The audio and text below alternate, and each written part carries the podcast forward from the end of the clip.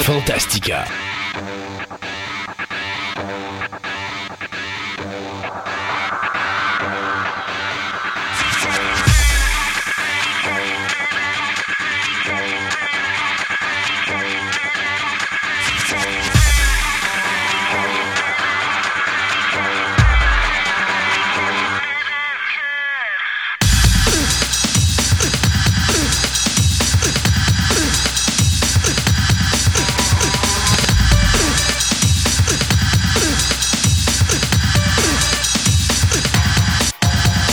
Mesdames et messieurs, bienvenue à cette émission numéro 64. Les chiffres montent, les chiffres montent.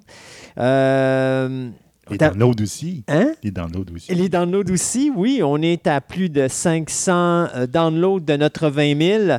Donc, euh, on- c'est certain qu'on l'a pour les fêtes de Noël. Donc, je suis vraiment content. Merci beaucoup, les auditeurs. À moins d'une catastrophe généralisée puis que tout le monde arrête de nous écouter demain matin, on devrait franchir notre Oui. 20 000 euh, avant même notre spécial de Noël. D'ailleurs, vous vous rappelez, on a encore une émission qui s'en vient dans deux semaines. Et après ça, c'est le spécial du Christmas Carol sur la planète des singes.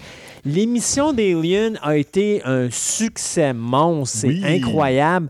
Euh, ça continue à downloader. Les gens adorent. J'ai énormément de bons feedbacks sur ce show-là.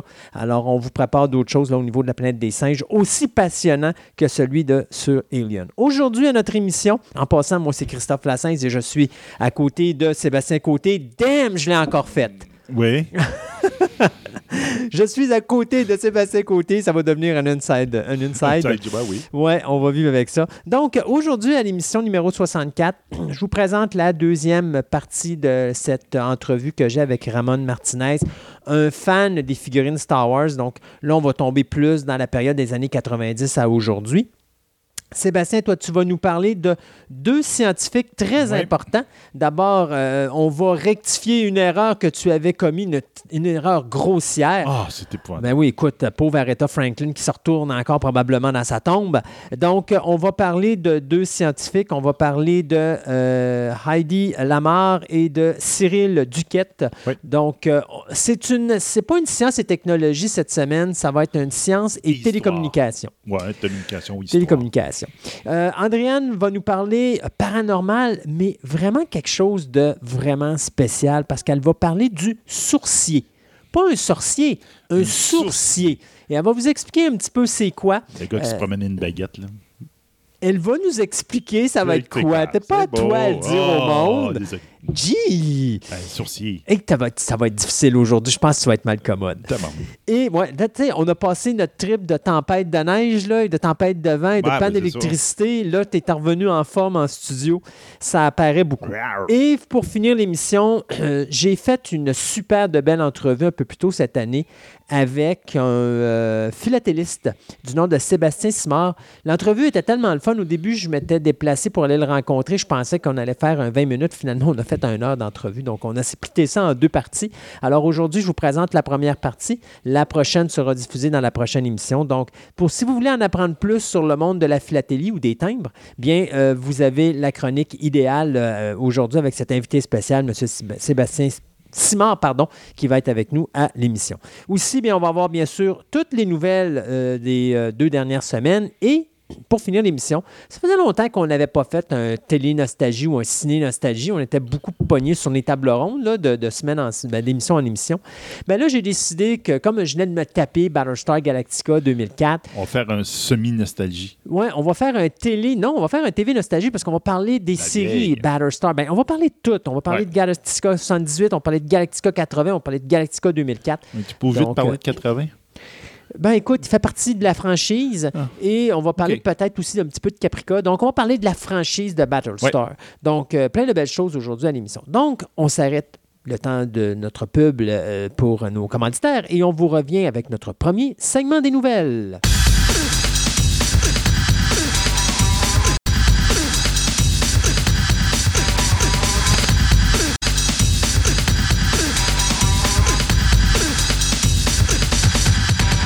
Ce segment de nouvelles vous est présenté par Vidéo Centre-Ville, le plus grand club vidéo répertoire de la ville de Québec. Vous aimez les monstres en caoutchouc, les fourmis géantes, les films espagnols, les sous-titres, les grands classiques, une vaste sélection de DVD de tout genre disponible sous un même toit. soit au 230 Marie de l'Incarnation, Québec, ou encore vous visitez leur site web à vidéocentreville.com.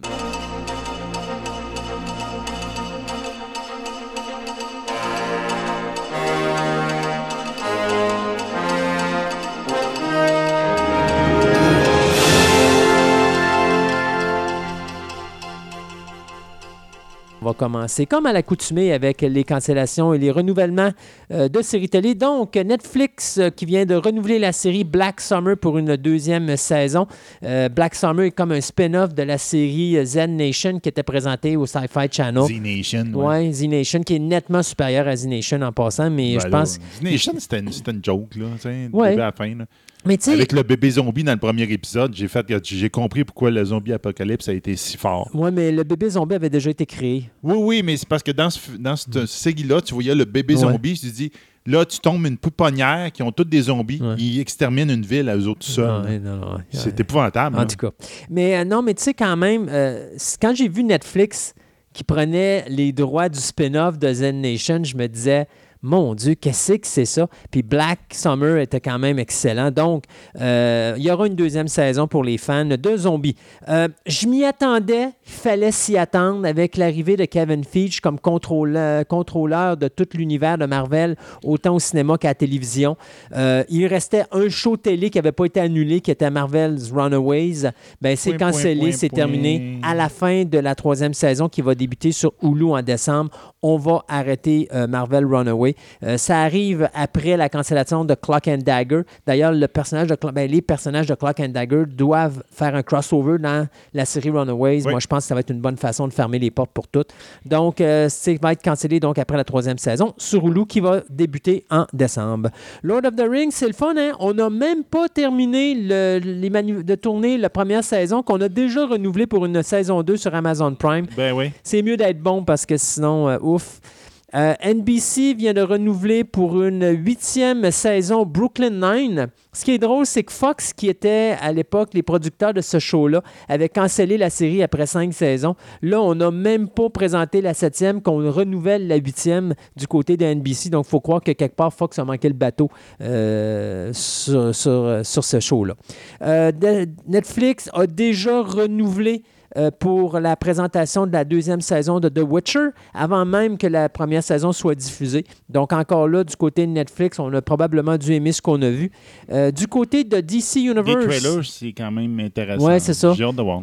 euh, du côté de DC Universe, ben, vous serez content de, pour les fans de la série Titans de savoir qu'il y a une troisième saison qui vient d'être euh, Mais en tout cas, moi, tous les gens que je connais qui, qui écoutent Titans présentement adorent le show. Donc, euh, Mais. Ben, regarde, tantôt, j'en parlerai parce que je voulais faire un mini-segment pour les séries que j'ai écoutées, là, dernièrement, où j'ai commencé à écouter, puis on en jasera à ce moment-là. OK. Euh, BH euh, 90210, donc c'est bien sûr cette, ce deux- deuxième reboot ou de deuxième restartage de la franchise de la vieille série Beverly Hills 90210. Ben, ça va être cancellé après six épisodes. Donc, euh, désolé pour vous, les amateurs, mais là, ça marche pas. la première, c'est, la première épisode, là, les codes d'écoute ont été euh, through the roof, comme dirait Ben Fox. oui, là, c'était débile. sûr. Et plus les shows avançaient, plus les codes d'écoute diminuaient d'une façon dramatique, à, une à un point tel qu'après les sixième épisodes, à la fin de la saison, on a comme fait, écoutez, savez-vous quoi, on arrête là. Peut-être un jour, on pensera refaire de quoi, mais pour le moment, on arrête là. Euh, la série Si avec Jason Momoa, euh, qui est présentée sur Apple Plus, ben, c'est renouvelé pour une deuxième saison. ABC, de son côté, va canceller la série Fresh Off the Boat, sa comédie euh, qui en était à sa sixième saison. Donc, euh, on va probablement finir ça cette année. Euh, du côté de euh, Amazon Prime encore, on va renouveler pour une deuxième saison la série Undone. Et finalement, Showtime qui renouvelle la série Back to Life pour une deuxième saison. Ben, regarde, je vais faire tout de suite mon petit, mon, mon petit segment, ce que j'ai écouté dernièrement. Pendant les nouvelles. Ben oui. Bon. Ben, regarde, je pense que c'est une bonne moment pour faire ça. On va dire en même temps le monde qui n'ont pas écouté ça. Ou... Rick and Morty commencé. Ouais? Deuxième, euh, je pense qu'il y avoir un troisième épisode qui doit être en ce moment, là, qui doit passer ou quelque chose de même. Euh, c'est bon, le gars, faut aimer Ben, l'humour Rick Rick and Morty. Morty, mais Rick and Morty are back, puis ils sont aussi dark et aussi euh, irrévérencieux qu'avant. Donc là, Ben, quand, tant que ça va rester la même team, je pense que c'est un peu comme les Simpsons. Les Simpsons, c'est toujours pareil. Pourquoi? Parce que c'est tout le temps les mêmes mondes qui sont en arrière. Fait que tant que ça reste les mêmes créateurs. Mais il faut, faut que ce soit original. Puis Ouais. Rick et Morty, c'est ça qu'ils ont fait. Ils on- était hyper original. Puis à date, Mm. il continue. Donc j'ai dit, ah, tant qu'ils vont avoir des idées, ça va être popé. Euh, j'ai écouté le Mandalorian. Euh, Mandator- Ma- euh, Mandalorian. Mandalorian. Ouais. Ça se dit tellement mal, ce Non, nom. non, The Mandalorian. Mandalorian. Donc, The Mandalorian, j'ai Non, non, écouté, pas de euh, Mandalorian, c'est Mandalorian. Donc, j'ai écouté les trois premiers épisodes qui sont sortis. Euh, je suis, ben, faut vous dire, je suis pas un fan de Star Wars. Je suis pas emballé nécessairement. Euh, c'est quasiment un western. C'est un western. C'est ça l'affaire. Je veux pas te faire de peine, mais Star Wars est un western. Ben oui, c'est plus médiéval fantastique, mettons. là. Non, c'est un western. C'est un western. C'est parce que, tu sais, il faut comprendre, le terme western, OK, euh, est utilisé à plein de soupes, là, mais euh, prenez un film, tu sais, un western peut être un film de science-fiction, peut être un policier, peut être bien des choses. Ouais. Vous écoutez, euh, tu sais, John Carpenter est un fan de western. Si tu écoutes Assault on Precinct 13, qui est un film Oui. policier où tu as des policiers qui protègent leur poste de police qui est agressé par des, euh, une gang qui veulent s'en prendre à. euh, ben, ils veulent délivrer un gars qui, la- que ces policiers-là ont euh, sous leur garde présentement. Euh, c'est un western.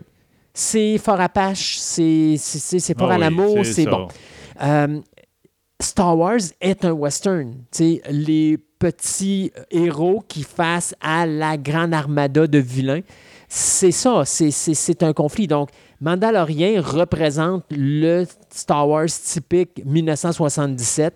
C'est un western, comme Han Solo ouais, ou Solo était un western également. Donc, ça, a- en tout cas, ça a du, du gros potentiel, ça fait la même, mais c'est je suis pas sûr que ça va plaire à beaucoup de monde. Ils on dirait qu'ils veulent beaucoup plaire. Moi, à mon avis, ils veulent beaucoup plaire aux fans. Ouais. Puis je suis pas sûr que c'est grand public. Moi, je, Mais- dire, j'ai vu des critiques sur le web complètement ridicules. Tu as les médias qui sont là à dire Ouais, mais là, le fait que le personnage porte un masque, on n'est pas capable de s'identifier à lui.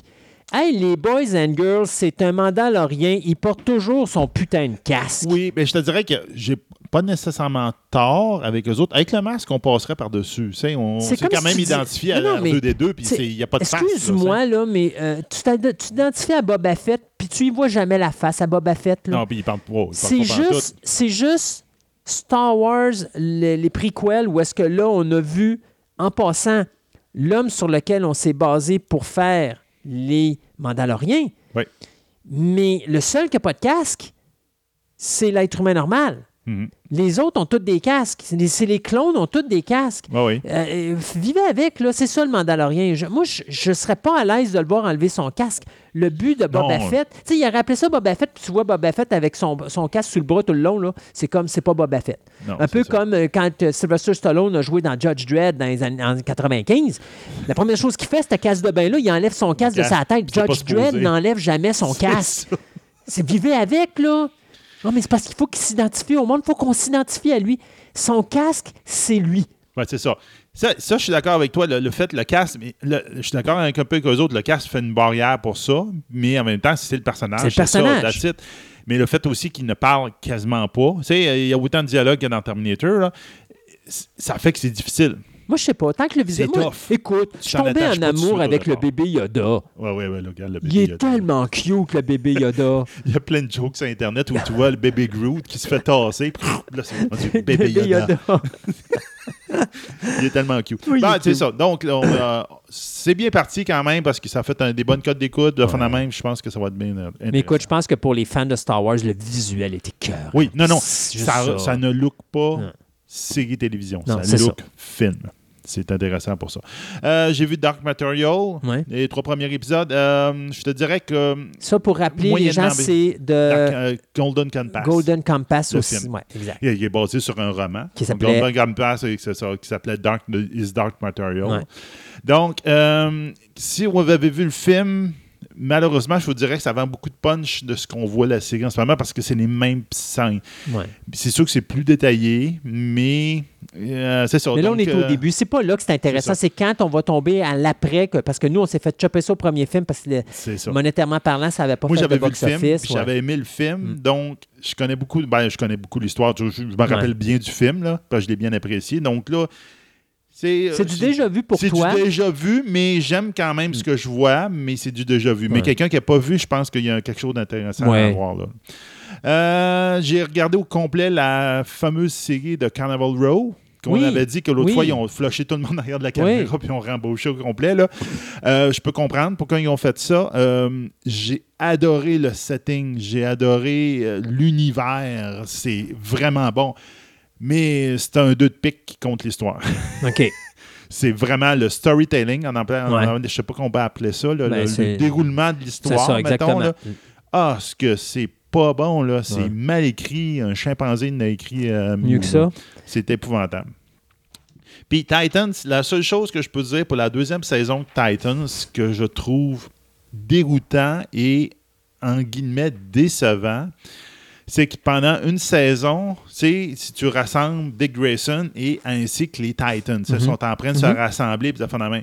Là, tu tombes dans la deuxième saison et tu prends les, cam- les personnes caméo de la première saison, tu les mets en avant-plan et tu flushes tous les personnages que tu avais dans la première saison. Puis il dit ah ben toi, garde, euh, tu vas faire deux épisodes cette fois-là, tu vas faire pitié dans un coin, là, puis. Là, je fais, ben là, c'est parce que c'est les autres que je veux. Là. Moi, Ouais. c'est- je me suis attaché pendant une saison à eux autres. Là, tes tasses pour prendre les caméos que tu as utilisés, qui étaient super hot pour ceux qui écoutent la bande dessinée, ont lu la bande dessinée, vous avez fait, tu les mets en premier plan, puis c'est eux autres qui prennent toute la place. Ouais. Puis Dick Grayson tombe, tombe euh, euh, en dépression, puis il ne veut plus être un super-héros, le, le- le- le- le syndrome Daredevil. Daredevil. Daredevil. Là, je fais, ah, là, là, ah, ce que j'ai trouvé, je trouve ça pénible. C'est ça, ils ont été renouvelés par une troisième. Ouais. J'espère qu'ils vont mettre ça sur la traque, là, parce Ben que là. là, c'est comme. Ben là. Alors, les gens sur DC Universe, Sébastien est déçu. Changez votre attitude. C'est comme, c'est- décevant, tu dis que tu, tu prépares le monde à voici un show, puis là après ça, tu dis, ah non, finalement, c'est pas le show à propos de ces personnages-là, c'est à propos de tous les autres petits caméos qu'on a fait, puis dit, voici, c'est ça qui prend toute la place du show. Les autres sont tassés de côté, carrément, excuse, là, quand été embauché pour la saison 1, il m'a dit, tu vas être le personnage principal de l'histoire. Puis là, t'arrives dans la deuxième saison, on dit, non, ben, en fait, non, t'es non, t'es t'es- t'es Ton gars, charisme n'était pas assez, t'es le- les gens demandent t'es plus. le gars euh, dans le fond là, qui fait des tatas, là, ouais. Non, non, mais c'est parce que les gens, ils t'aiment pas. Ils veulent avoir les autres qui sont en rôle secondaire. Fait qu'on les a mis en primaire. C'est ça. Bon, ben alors, tu peux pas chialer après les producteurs d'écouter leurs leur, leur- leur- leurs fans. Laisse faire. Hey, ça. écoute, moi, je vais péter mon gasket pour la première, mais je vais être heureux pour la deuxième. Donc, deux petites nouvelles rapides. D'abord, alors que je pensais que Robocop Return, le projet, allait tomber à terre, ben non, MGM veut absolument tout scraper. Écoute, y a, y a quelqu'un qui va comprendre que ces, ces continuités d'u- d'univers à partir du, du film principal puis de flusher la ligne temporelle, ça marche pas? Halloween est la seule exception. Terminator vient de se péter la gueule au box-office. Ça Oui. va coûter 100 millions de dollars apparemment, cette histoire-là. Je voulais aller le voir, puis il est parti de ça de- du cinéma. Dans Chucky s'est pété la gueule au box-office. Il a fait 44 millions sur un box-office de 10... Pas sur un box-office, mais sur un, un budget de 10 millions. Là, les gens vont dire, oui, oui, mais ça fait de l'argent. Non, parce que c'est mondial, le 44 millions. Ça, ça veut dire que ça leur a coûté 100 millions minimum de publicité. Ben oui. Ils ont fait un flop monumental avec ça. Tous les films qui sont faits où est-ce qu'on flush la deuxième ligne, ben, la ligne temporelle principale, puis qu'on en crée une deuxième, puis qu'on part du remake, puis pas du remake, mais de l'original, puis qu'on fait une nouvelle deuxième partie, ça marche juste pas. Halloween est l'exception parce que le monde voulait voir un film de Michael Myers. Ça faisait longtemps qu'ils n'avaient pas vu ça. Ils avaient été déçus d'Halloween 2. Ça leur tentait de voir de quoi de bon. Ils étaient prêts à voir de la merde au cinéma. Ils ont été voir de la merde tant qu'à au cinéma. Puis ils ont aimé ça. Puis savez-vous quoi? Ça a fait, c'est le seul box-office qui a eu de l'allure dans tout ça. Ils ont le temps de scraper ça. Ils ont fait deux autres films. D'après moi, ils n'auront pas autant d'argent, mais on verra ça. Ben, MGM et Atlas Entertainment tiennent absolument à faire Robocop Returns, qui est la suite du Robocop de 1987 de Paul Verhoeven. Ah, C'est que ça me décourage. Euh, là, ils ont été chercher un réalisateur australien qui est un excellent réalisateur, Abby Forsyth, qui a fait Little Monsters, euh, qui va, lui, s'occuper de la mise en scène. Et à ce moment-là, il va même commencer à retravailler le scénario qui avait d'abord été écrit par les producteurs Ed Neumier et Michael Miners. Ça, c'est les deux gars qui avaient écrit le scénario original en 88, puis qu'on leur a dit votre scénario est tellement pourri sacrément qu'on veut rien savoir. Mais là, maintenant, en 2017, c'est-tu qu'on va le reprendre? Il va être autant pourri, mais on va, vous le- on va le mettre d'en face au monde, puis on va peut-être faire une passe de cash avec ça, qui sait. Euh, Justin Rhodes, qui nous a donné le scénario de Terminator Dark Fate, est présentement le gars qui a écrit la dernière version de ce scénario-là. Et d'ailleurs, ça a été tellement un succès dans Terminator Dark Fate. Et là, ben, Forsythe, lui, va réécrire le scénario de Road avant de repartir en production. Donc, c'est bien sûr Miner et euh, Neumier euh, associés à Richard Sokol, qui devrait vraiment dire Sock, Ouais. pour dire qu'ils vont produire ce film-là. Moi, la game là-dedans, là, honnêtement, là, c'est que le projet en arrière de tout ça, c'est de ramener Peter Waller, qui a 72 ans, dans le costume de Robocop. Écoutez, si vous voulez qu'il pogne une crise cardiaque sur le plateau de tournage, allez-y, les boys. Mettez-y le costume à 72 ans, il va crever là. Et là, la question, c'est on va-tu ramener Nancy Allen, qui, euh, qui jouait le personnage de Anne Lewis, qui était l'associé à- ou le partner de, de- de Alex Murphy? Elle a 69 ans, la madame, là. Allez-vous nous la ramener puis faire. On va faire un Robocop 2 qui se passe genre trois semaines après le premier, mais les acteurs ont comme 70 Ils ont- 80. Ils ont, ils ont quin- ils ont- ils ont 30 ans de l'érine de plus dans Non, la face. c'est comme ridicule, honnêtement. Là. Moi, ce que je pense, c'est pourquoi vous allez faire un Robocop 2? Faites-nous un Robocop Returns. Parlez peut-être pas des anciens films, mais flushez-les juste pas. Puis faites en sorte que c'est des personnages qui ont tout simplement vieilli. Ben oui. Mais c'est sûr que c'est difficile parce que si on ramène euh, Anne Lewis, ben elle est morte Anne Lewis dans le deuxième film. Fait que c'est probablement pour ça qu'ils vont dire qu'on va flusher la ligne temporelle parce qu'ils vont ramener Nancy Allen, je suis à peu près sûr. Check bien ça aller, là. Ils vont te la ramener dans le décor, là. ça n'a pas de Il mots. devrait faire un film, ça va. Quelques années plus tard, Ah. Robocop euh, sort de, de- de sa maison de petit vieux, puis Ah, je suis plus capable. Je suis plus capable. Maudit niaisage, Hollywood, là, présentement. Je suis plus capable. Hey, je vais vous parler de Ghostbusters 3. Ce qui Oui. m'amuse, c'est que le tournage est fini.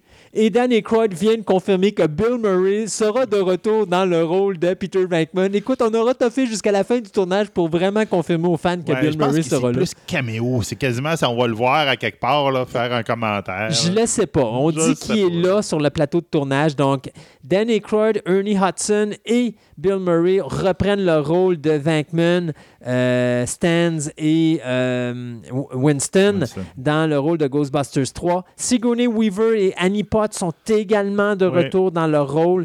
Les deux absents, ben, c'est Rick Moranis qui lui a pris sa retraite d'Hollywood euh, il y a plusieurs années lorsque son épouse avait eu un cancer puis malheureusement elle est décédée. Il s'était dit plus jamais je Ouais. quitterai mes enfants donc j'abandonne Hollywood.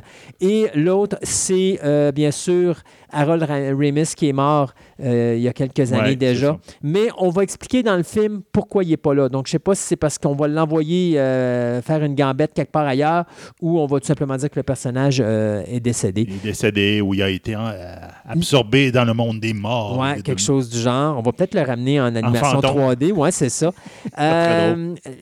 Les autres acteurs qui vont être sur la production, c'est McKenna Grace, Finn Wolfhard et Carrie Conn, sans oublier Paul Rudd qui va euh, ou Paul Rudd pardon qui va jouer le rôle d'un professeur.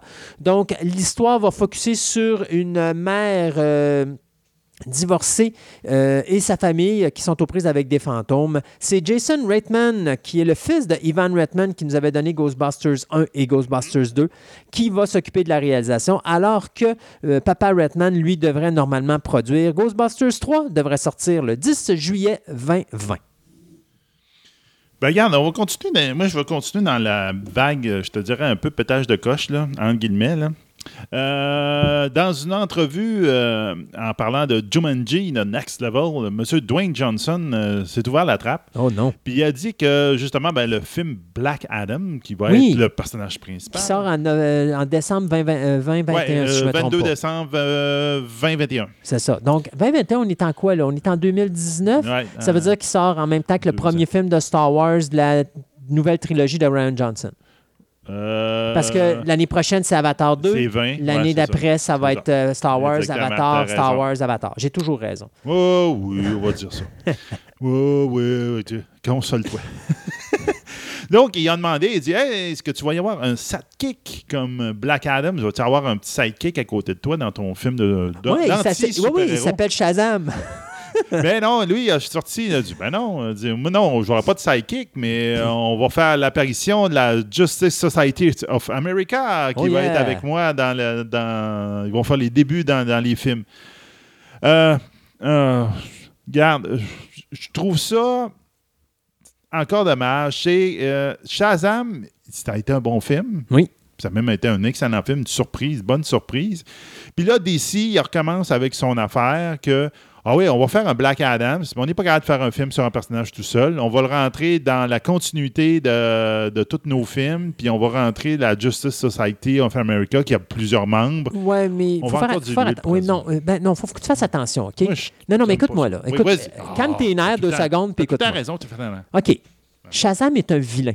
Oui, C'est pas le Joker. Non, je, suis d'accord. Donc, il faut que tu amènes quelque chose pour avoir une confrontation. Et tu peux pas amener Shazam présentement. Non, c'est ça. Donc, ça lui prend quelqu'un qui va confronter Black Adam. Et donc, d'amener la Justice Society n'est peut-être pas une si mauvaise idée. Ils vont pas nécessairement toutes les mettre d'en face, mais au moins, ça va faire des héros qui vont pouvoir peut-être mettre un, un arrêt au plan du super vilain. Là. Ou expliquer pourquoi Black Adam vire du côté des vilains. Peut-être qu'il va faire partie de la, euh, euh, de la so- Justice League Society. Society au début. Puis là, il va se passer des affaires qui vont faire en sorte qu'il va virer. Mais je suis pas tout à fait contre, mais ça dépend comment c'est amené. C'est toujours le produit de comment c'est amené. C'est tout le temps embêtant. C'est comme on, Hmm. Comme on se dit, DC est bon pour faire des films avec se concentrer sur un personnage. Ouais. Là, j'ai peur que justement, ça dilue. Il tombe dans le pattern de, de notre super Batman qui, qui s'en vient. Là, tu. Ouais, on va voir. On va... Laisse-leur laisse-leur le temps de voir les Ah, choses. regarde, ils ont tellement floppé des beaux films, eux autres. Là, Oui, mais sais-tu ça- quoi?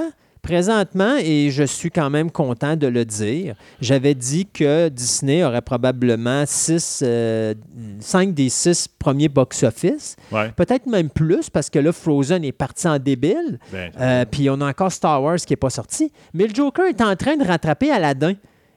Et Aladdin est sixième au box-office mondial présentement et même au, box-office américain. Donc là, Joker est en train de prendre tout le monde par surprise. Et Joker, c'est un film de la Warner. Warner, depuis que.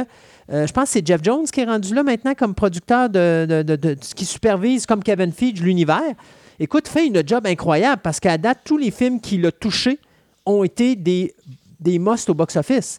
Euh, même Shazam, qui a fait beaucoup moins que les autres, il a coûté moins cher. Donc, il a fait autant d'argent que les autres en ont fait présentement. Là, euh, ben, je dis euh, autant, c'est pas vrai, là, mais il a quand même fait, recettes, il a quand même fait de l'argent. Il n'a pas perdu d'argent. Fait que depuis que Jeff Jones est là, DC a arrêté de perdre de l'argent au niveau du box-office. Donc, moi, je suis pas vraiment inquiet pour Black Adam. C'est juste de la manière que ça va être amené. Mais dis-toi que Jeff Jones est en arrière et Jeff Jones est un gars qui est un fan de comic book, qui écoute les fans de comics. Donc, je me dis, avec un peu de chance, il va probablement être capable de sortir de quoi de vachement intéressant. Probablement. En parlant, regarde, en parlant du Joker, on va, on va péter tout de suite la fausse rumeur qui se promène sur Internet. Tout le monde disait, elle dit, ah, le prochain film de une suite de Joker est en train de se préparer. Non, non, non, non, non, non. Les deux, l'acteur et le réalisateur se sont assis ensemble, puis ils ont parlé. Est-ce qu'on a des idées pour continuer l'histoire à un autre level? Mais il n'y a rien d'écrit, il n'y a rien de signé. Même les gens les- qui sont impliqués, les deux personnes impliquées, avec dit, le, oh, ouais, avec pas le box-office qu'ils font, c'est certain qu'on va s'asseoir et qu'on va regarder l'éventualité d'avoir un deuxième Joker. C'est sûr et certain. Au même titre que présentement, les rumeurs veulent qu'il y ait un projet sur la table de Lex Luthor au même titre que Joker. Mais le problème est le suivant. C'est fun d'avoir un Lex Luthor, mais Lex Luthor n'est pas un personnage aussi profond que peut l'être le Joker. Joker, c'est plus facile de faire une dérape. Euh, tu sais, tu mettrais un pingouin ou tu mettrais un Riddler, je suis pas sûr que ça peut tenir un film. C'est parce que Joker est un personnage en soi. Le personnage existe Oui, par lui-même. exact. Puis il est mythique. Lex Luthor existe pour son obsession pour Superman. Donc, c'est difficile de le faire Exact. sans avoir sa contrepartie à côté. Puis tu sais, on dirait, ouais, on va faire un, un- un film qui va expliquer comment que Lex Luthor est devenu comme ça. OK, c'est bon. Mais savez-vous quoi? On l'a vu dans Smallville. Oui, oui. Fait que c'est comme nous remettre d'en face quelque chose qu'on a déjà vu dans Smallville. J'ai pas vraiment d'intérêt. Mais euh, en tout cas, on verra ça. Euh, moi, j'ai trois petites euh, nouvelles très rapides. D'abord, sur des choses qui s'en viennent. D'abord, Beverly Hills Cop 4, euh, bien vous le dire que 35 ans après que Martin Brest ait fait Beverly Hills Cop le premier, ben, en réalité, c'est 34 ans, mais ça va faire 35 ans en 2020. Euh, eh bien, euh, Eddie Murphy vient de confirmer qu'il a signé un accord avec Netflix Ben oui, c'est pour faire des spectacles de stand-up. Parce que Eddie Murphy l'a dit, je vous l'avais déjà dit ici en ondes, qu'après qu'il ait réalisé Beverly Hills probablement qu'il va prendre sa retraite dans des stand-up comiques. Et donc, il a signé avec Netflix pour filmer certains stand-up comics shows euh, ou des shows de, de, comédie qu'il va faire, mais euh, devant auditoire. Et à ce moment-là, dans le contrat qu'il a signé, il y a une clause qui dit que Netflix va s'associer à Paramount pour produire le quatrième et peut-être même parce qu'il y a, entre guillemets, le cinquième volet qui est également sur ce contrat-là, si le quatrième volet fonctionne pour faire un, Beverly Hills Cop non seulement 4, mais peut-être également 5. Donc, Jerry Bruckheimer serait toujours au niveau de la production et euh, l'histoire va suivre tout simplement l'histoire de euh, Axel Foley, qui était un lieutenant de Détroit qui se retrouve dans le premier film à, Beverly Hills pour enquêter sur la mort d'un de ses amis. Mais euh, tout ce qu'il fait, c'est foutre le bordel plus d'autres choses à euh, euh, Beverly Hills. Donc, si vous n'avez jamais vu l'original, s'il vous plaît, allez-y, ça vaut vraiment la peine. Le 1 et le 2, pour moi, sont, excellents. Le 3, c'est on a, on, a laissé aller Eddie Murphy, donc c'est un show de, de, niaiserie. Ben, de niaiserie. C'est de l'improvisation sur pellicule, fait que les jokes sont pas aussi bonnes que les deux premiers films où c'était à ce moment-là. Il y avait une rigueur, tout avec des belles jokes qui allaient là. Là, aussi, regarde, on avait avec le, je pense, pas c'est un jukebox qui fait des lance-missiles. en tout cas, mais tu sais, c'est dommage parce que le premier était, était, fait par Martin Brest qui nous avait donné euh, Midnight Run aussi avec, euh, c'était Martin Grondin et euh, Robert De Niro. Et le deuxième avait été fait par Tony Scott le frère de Ridley Scott, le gars qui avait fait Alien. Donc, tu sais, il y avait des gros réalisateurs. John Landis n'est pas un mauvais réalisateur, mais c'est pas un réalisateur de substance. C'est un réalisateur superficiel de comédie. Et ça a donné ça dans Beverly Hills Cop 3, une comédie superficielle euh, sans profondeur. On va aller avec Scream 5 maintenant, parce que Spyglass Media Group vient d'acheter pas une, mais deux franchises de Dimension Film qui viennent prendre la déroute. Merci beaucoup parce que Dimension, j'étais pas mal tanné d'eux autres. Euh, eux autres, là, c'est la compagnie qui ont l'art de prendre des, des, franchises, de mettre 500 000 pour envoyer des films direct to DVD. C'est de la grosse cochonnerie, mais ils se disent, de toute c'est pas grave, les gens vont l'écouter et on va faire notre cash pareil. Alors, on a deux franchises qu'on va repartir du côté de Spyglass qu'on a acquéries de Dimension Film. Le premier, c'est Scream 5. Euh, mais cependant, ce qui me fait peur, c'est que le scénariste, non seulement des quatre premiers films, mais également euh, de la série télé qui a eu trois saisons puis qui a été arrêtée après trois saisons ne sera pas là, c'est-à-dire Kevin Williamson. Donc, on va y aller sans lui. Et on sait que Wes Craven est décédé en 2015. Donc, Wes Craven non plus ne sera pas euh, impliqué dans ce dossier-là. Donc, bien de voir ce qu'on va faire avec le, dossier de Scream. L'autre, ben, c'est Hellraiser. Parce que oui, effectivement, Spyglass Media Group a mis la main sur les droits de Hellraiser et ils ont embauché David, euh, David S. Goyeux qui a écrit le scénario de Batman Begins et de euh, Blade de Trinity. Donc, c'est lui qui présentement travaille sur le scénario. Moi, là, si j'étais Goyeux, première chose que je ferais avec euh, le Spyglass qui vient d'acquérir ces droits-là, c'est de dire je peux-tu aller voir un certain Clive Barker puis le ramener sur le projet d'Hellraiser? Parce que Hellraiser a été bon quand Clive Barker a été impliqué. Ben Dès le moment qu'on a tassé Barker, Hellraiser est tombé. Alors, Barker, s'il peut être là, là, ça serait vraiment génial. Donc, Beverly Hills Cop 4, Scream 5 et un nouveau Hellraiser bientôt sur les écrans. Donc, la BBC, euh, c'est déjà passé, mais c'est une, une, ancienne nouvelle, mais c'est pas grave. C'est euh, la BBC ont sorti un épisode, euh, les fameux épisodes disparus de Doctor Who. Oui. Donc, ils ont, qu'ils ont passé, ils les ont mis dans le feu parce qu'ils prenaient de la place. Uh-huh. Puis après ça, ils se sont mordis les doigts, puis ils ont dit, eh, ça valait de l'argent. Euh, donc, y a ils vont mettre, ils en ont mis plutôt un online parce que il y avait un épisode qui s'appelait The Dalek Master Plan, qui était 12 épisodes. À, l'époque, c'était des, comme des, mhm. des, des, mini. Euh, chaque série d'épisodes d'histoire était divisée par plusieurs euh, épisodes. Eh ben donc, ça va être un. Euh, ça a été un fan-made. OK. Donc, il y, a des fans qui ont recréé l'épisode et ah, la BBC ont fait ah, vous avez fait une belle job. On va le prendre pour on va le passer chez nous. OK. Wow. C'est fun. Donc, j'ai trouvé ça, une bonne idée.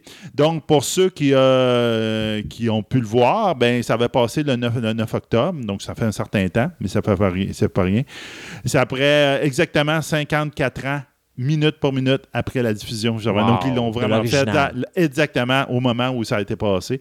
Donc, ça risque d'être, pour ceux qui veulent voir un épisode perdu de hum. Doctor Who, recréé par des fans et, je te dirais, estampillé par la BBC. Wow. moi, je trouve que c'est un, encore BBC très respectueux de ses hum. fans, très respectueux de son, son auditoire. Il décide de dire ah, vous avez fait un bel job, vous avez patcher une de nos, erreurs, ben on, va, on va le faire, puis il n'y a pas de problème. Puis en même temps, ben on a eu le droit au trailer du dernier, du prochain Doctor Who avec la, la, de, la Tu parles de la prochaine saison? La prochaine saison. On a le droit de trailer de la prochaine saison qui vient de sortir. Puis ça a été pas mal confirmé. L'actrice a confirmé que Euh, la prochaine saison est en, est en préparation. Donc, l'autre d'après est déjà en préparation. Il n'y a pas de parler en ce Wow. moment de se débarrasser de la femme Doctor Who. Donc, euh, on Bon. continue avec elle pendant un bout. Super. On s'arrête quelques instants, le temps de quelques chroniques, et on vous revient tout à l'heure avec le deuxième segment des nouvelles.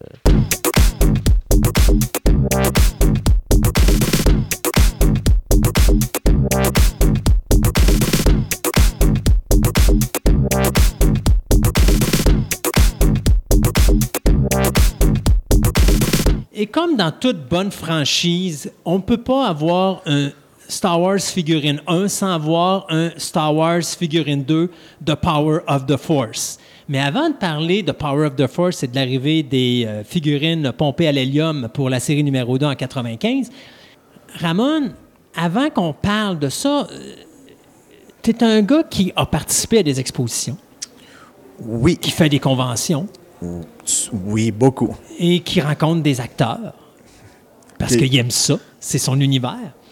Parle-nous un petit peu de ces expériences-là. Qu'est-ce qui m'a poussé, premièrement, à faire les conventions, à découvrir cet autre univers? Parce que ça n'est tout un. C'est lorsque j'ai reçu un cadeau, un cadeau provenant du Mexique, une immense affiche provenant d'un cinéma là-bas. C'était pour la sortie de Star Wars 456, édition spéciale. L'affiche a fait le voyage avec ma sœur et non pas dans la soute à bagages parce que c'était c'est immense, c'est grand. Vous, vous avez eu la chance de la voir, je pense. Peut-être. Quand je l'ai reçue, elle était intacte, dans le sens que ce n'était que l'affiche. C'est une affiche avec un fond étoilé, avec euh, la tête des principaux personnages comme Darth Vader, Boba Fett, euh, C3PO, Bob- R2D2, mais avec les titres de Star Wars, l'Empire, le retour du, du Je- du Jedi en espagnol.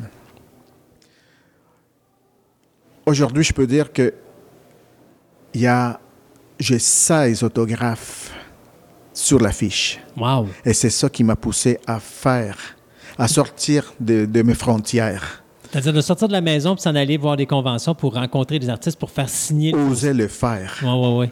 Parce qu'au début, je me sentais comme, euh, pas obsédé, mais je me sentais, j'avais peur. J'avais peur de faire tout ce, ce, ce trajet-là, faire la file, de quoi, je pensais à de quoi que j'allais avoir l'air. Mais je me suis rendu compte que dans, dans les conventions, on est tout un- toute une communauté. Ah oui, il y a énormément de monde, effectivement. Et c'est ça qui m'a encouragé. et Je me suis senti beaucoup plus à l'aise, libre de le faire. Et donc, ça nous amène à parler de la disparition de Kenner et l'arrivée de Hasbro, Oui. qui, en 95, va relancer une nouvelle ligne qui va s'appeler Power of the Force numéro 2, où comment nos chères figurines sont boostées à l'hélium avec des muscles pas croyables à la Hulk Hogan et euh, prêts pour les combats de lutte dans un ring le- probablement à trois faces. Les, ces premières figurines-là sont sorties en 95. On en a eu, pas comme en 77 qu'on en a eu 12, on en a eu 6 si, si je ne me trompe pas. Et c'était encore Kenner, mais c'était comme euh, dans les derniers mille. On a eu Darth Vader, Luke, C3PO, Leia, Han Solo, Chewbacca, R2D2. Je me rappelle qu'à l'époque, le C3PO, quand on voyait la photo derrière les cartes, n'y paraissait pas. Donc, c'était comme la figurine à aller chercher. OK. Donc, il n'était pas sur le listing de base qui est en arrière des, Des cartes. des cartes, mais il faisait partie du set. Oui. Oui. Et comme on le dit depuis tantôt, oui, elles étaient très musclées. Comme si elles avaient fait. euh, euh, Ah, ils ont fait de l'exercice. Ils ont on fait, de l'exercice oui. pour mieux ressortir. Écoutez, ça faisait 10 ans qu'il se, faisait- se passait rien, fait qu'eux autres, entre rester dans la cave et rien faire, puis aller faire des haltères pour être plus gros et plus fort pour les 4 10 ans plus tard, on a vu ce qu'ils ont fait de leur temps perdu. Quoique, ils n'ont pas fait la même chose avec les vaisseaux, les véhicules. Ils sont restés standards. Ils sont restés standards, le même moulage avec des couleurs différentes, comme le Land Speeder de luxe, c'est la même chose. Le, le, le, le TIE Fighter, sauf que celui-là, au lieu d'avoir les ailes avec des collants, c'était des ailes moulées. Les détails étaient moulés. Le X-Wing, bien sûr, le Faucon, avec quelques petites différences, mais ça restait quand même le pratiquement le même faucon qu'on a connu à l'époque. Les vaisseaux étaient faits aussi par Kenner ou euh, Kenner avait été, était aspiré par Hasbro à ce moment-là? Non, il n'était pas encore inspiré par, aspiré par Hasbro. C'était encore Canard. OK. Fait que finalement, on, peut dire, c'est pas toute la ligne de Power of the Force 2 qui est faite par Kenner? Euh, le- la première vague, oui. Ou la première vague? La ça? première vague. Ensuite, c'est devenu Hasbro. OK. Puis eux, ils ont poursuivi tout simplement la ligne. Comme avec euh, la ligne de Power of the Jedi. Euh, les, les- la, la, pre- la- la première série de collections, euh, comment qu'on appelle cela, les OTC, Orig- Original Tri- Trilogy Collection. Plus loin, avec les titanium. Ça, c'est tout à fait. Ça, c'est carrément Titanium, ça, c'était les vaisseaux en métal? Les vaisseaux en métal, dont la production a été arrêtée, je crois, en 2008 ou 2009. C'est dommage, c'était une belle collection. Ce ça. qui a occasionné aussi de la rareté Ouais. aujourd'hui. Des petits vaisseaux qu'on pouvait acheter, si on parle de prix, on pouvait acheter ça 7 dollars, Ouais. 8 dollars. Aujourd'hui, certains modèles valent jusqu'à 120, 200 dollars. Ah ouais. Mais ils sont tellement beaux. Honnêtement, j'en ai quelques-uns à la maison. Puis c'était une façon d'avoir les vaisseaux sans que ce soit trop gros. Si on ouvre une parenthèse, lesquels? Que j'ai à la maison? Mm-hmm. Ah ben là, non, je garde ça secret parce que tu vas finir par débarquer chez nous. non, non, mais non, quand même.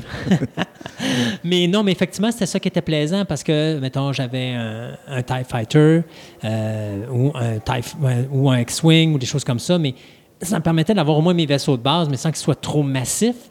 Puis en plus, dans le titanium, tu avais les gros titanium.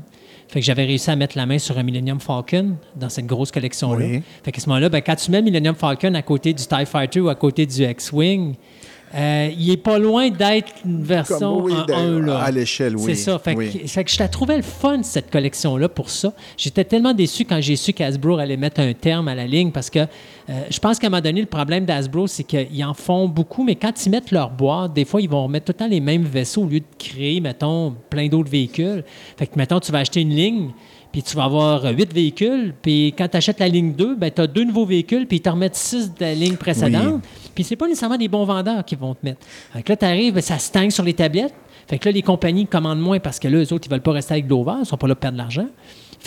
Tranquillement, ben là, Hasbro se dit, ben là, vous, vend- vous en achetez plus, donc ça veut dire que ça se vend plus. Non, c'est parce que tu nous mets des produits qui se vendent pas. Et c'est le même phénomène avec les figurines. Oui, c'est le même. ben oui, c'est La même chose. Oui, ben c'est une des raisons pourquoi j'ai Hasbro beaucoup. Il y a deux compagnies que j'aime, que je déteste dans le domaine de la figurine. Il y a Sideshow Toys, puis il y a Hasbro. Il y a beaucoup aussi l'influence des fans.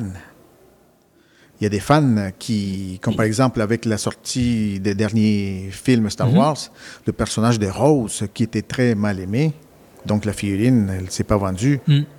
Ou, comme on peut voir malheureusement sur le net, on voit des, des gens qui haïssent ouvertement tel tel personnage. Ouais. Ça, ça n'aide pas.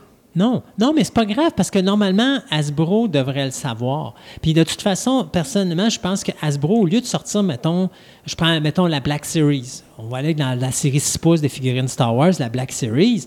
Euh, ils vont te sortir une ligne 1. Tu as le numéro 1 à 6. La ligne 2, tu as trois numéros de plus. Pourquoi tu n'en fais pas 6 de plus? On va reculer un petit peu. Oui, bien sûr, parce que là, on Il y a aussi, à un moment donné, pour la sortie de, de Power of the Jedi, cette série-là, euh, Hasbro, ils ont fait des sondages pour savoir lesquels, per- quels personnages ont le public, les Mhm. fans voulaient avoir. Et ils ont marché comme ça avec euh, quelques personnages et ça marchait. Pourquoi ils ont arrêté? Bonne question. Bonne question. Déconnecté de mais son public? mais d'après moi, suite à ça, on a commencé à avoir aussi des exclusivités. Oui, ils jouent beaucoup. Ils sont très forts Hasbro là-dessus, par exemple. Exclusivité dans les conventions, exclusivité chez tel tel magasin, les magasins à grande surface. Souvent, ces exclusivités-là n'arrivent pas au Québec. Puis C'est des exclusivités Toys R Us ou euh, voyons, Target, euh, Target. euh, Mais il faut s'entendre parce que même si on a un Toys R Us au Canada, c'est malheureusement Toys R Us USA.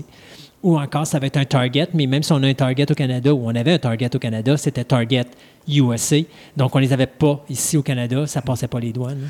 Ben, ça passe pas les- la frontière québécoise. Mhm.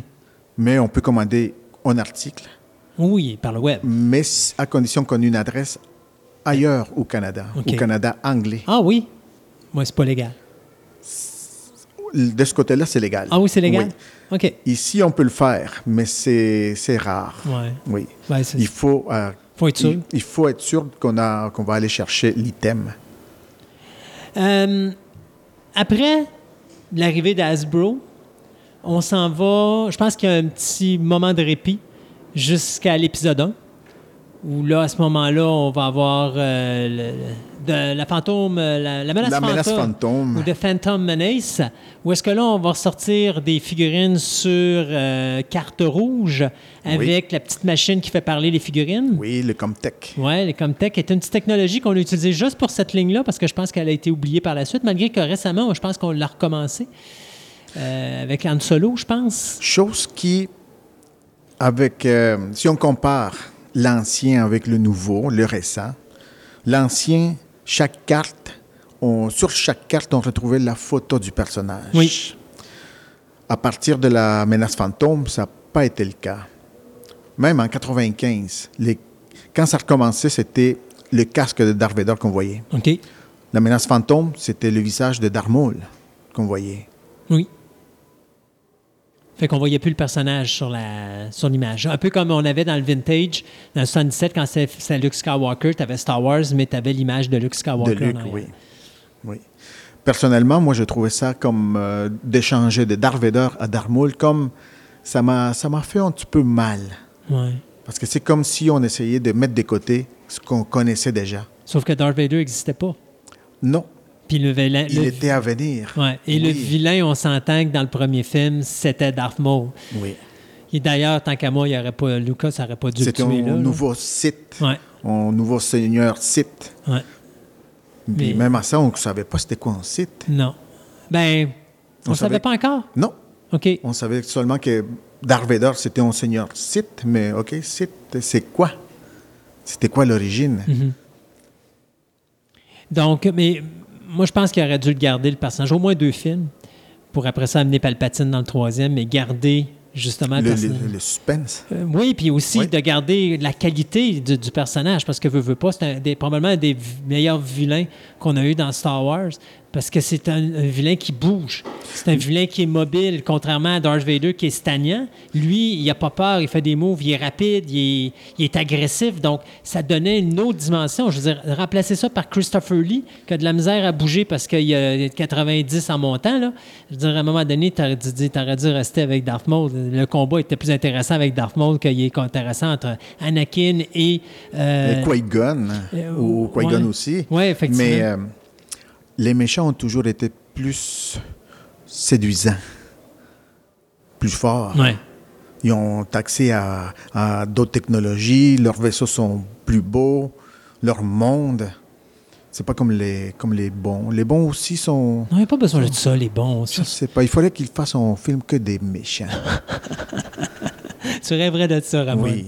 Euh, OK, après la série Power of the Force 2, euh, puis la série Attack, euh, pas Attack of the Clone, mais euh, la série Phantom Menace, on arrive-tu tout de suite à la série Attack of the Clone où il y a eu quelque chose entre les deux? Ben, il y a eu quelque chose d'autre. Oui. Euh, Parce que là, Hasbro, contrairement à Canner, sont hyper agressifs puis ils sortent plus de produits que, que, que Canner en sortait. là. Mais ça marche pas par le chiffre 60 ou 66, les séries? Je pourrais pas le dire. Comme, Moi, il y a- il y a- oui, effectivement, Oui, on- dans les années 2000, euh, 2005, 2006, comme avec Attack ouais. of the Clone, Ouais. les cartes bleues.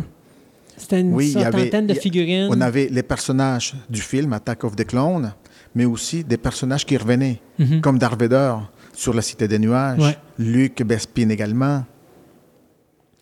Et je me rappelle, j'avais demandé à combien de figurines allaient s'arrêter, puis on m'a répondu 60. 60. Ouais. Oui.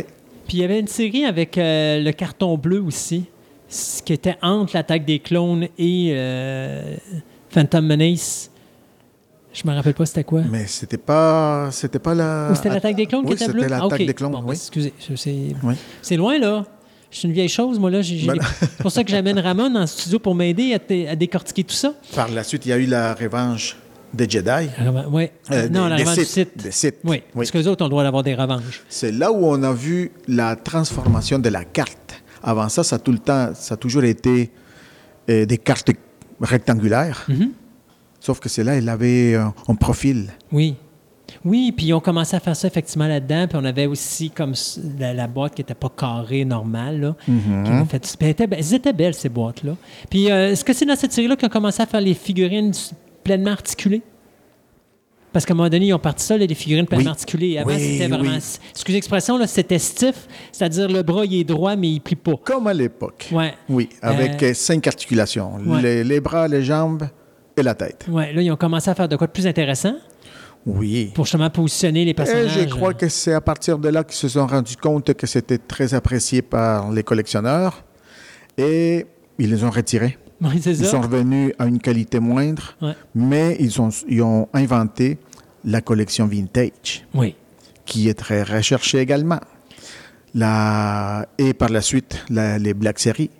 Donc, les figurines sont articulées, sont vraiment belles. Mais les Black Series, c'est une belle ligne. J'ai eu une certaine réticence quand je commençais à voir que c'était des figurines 6 pouces.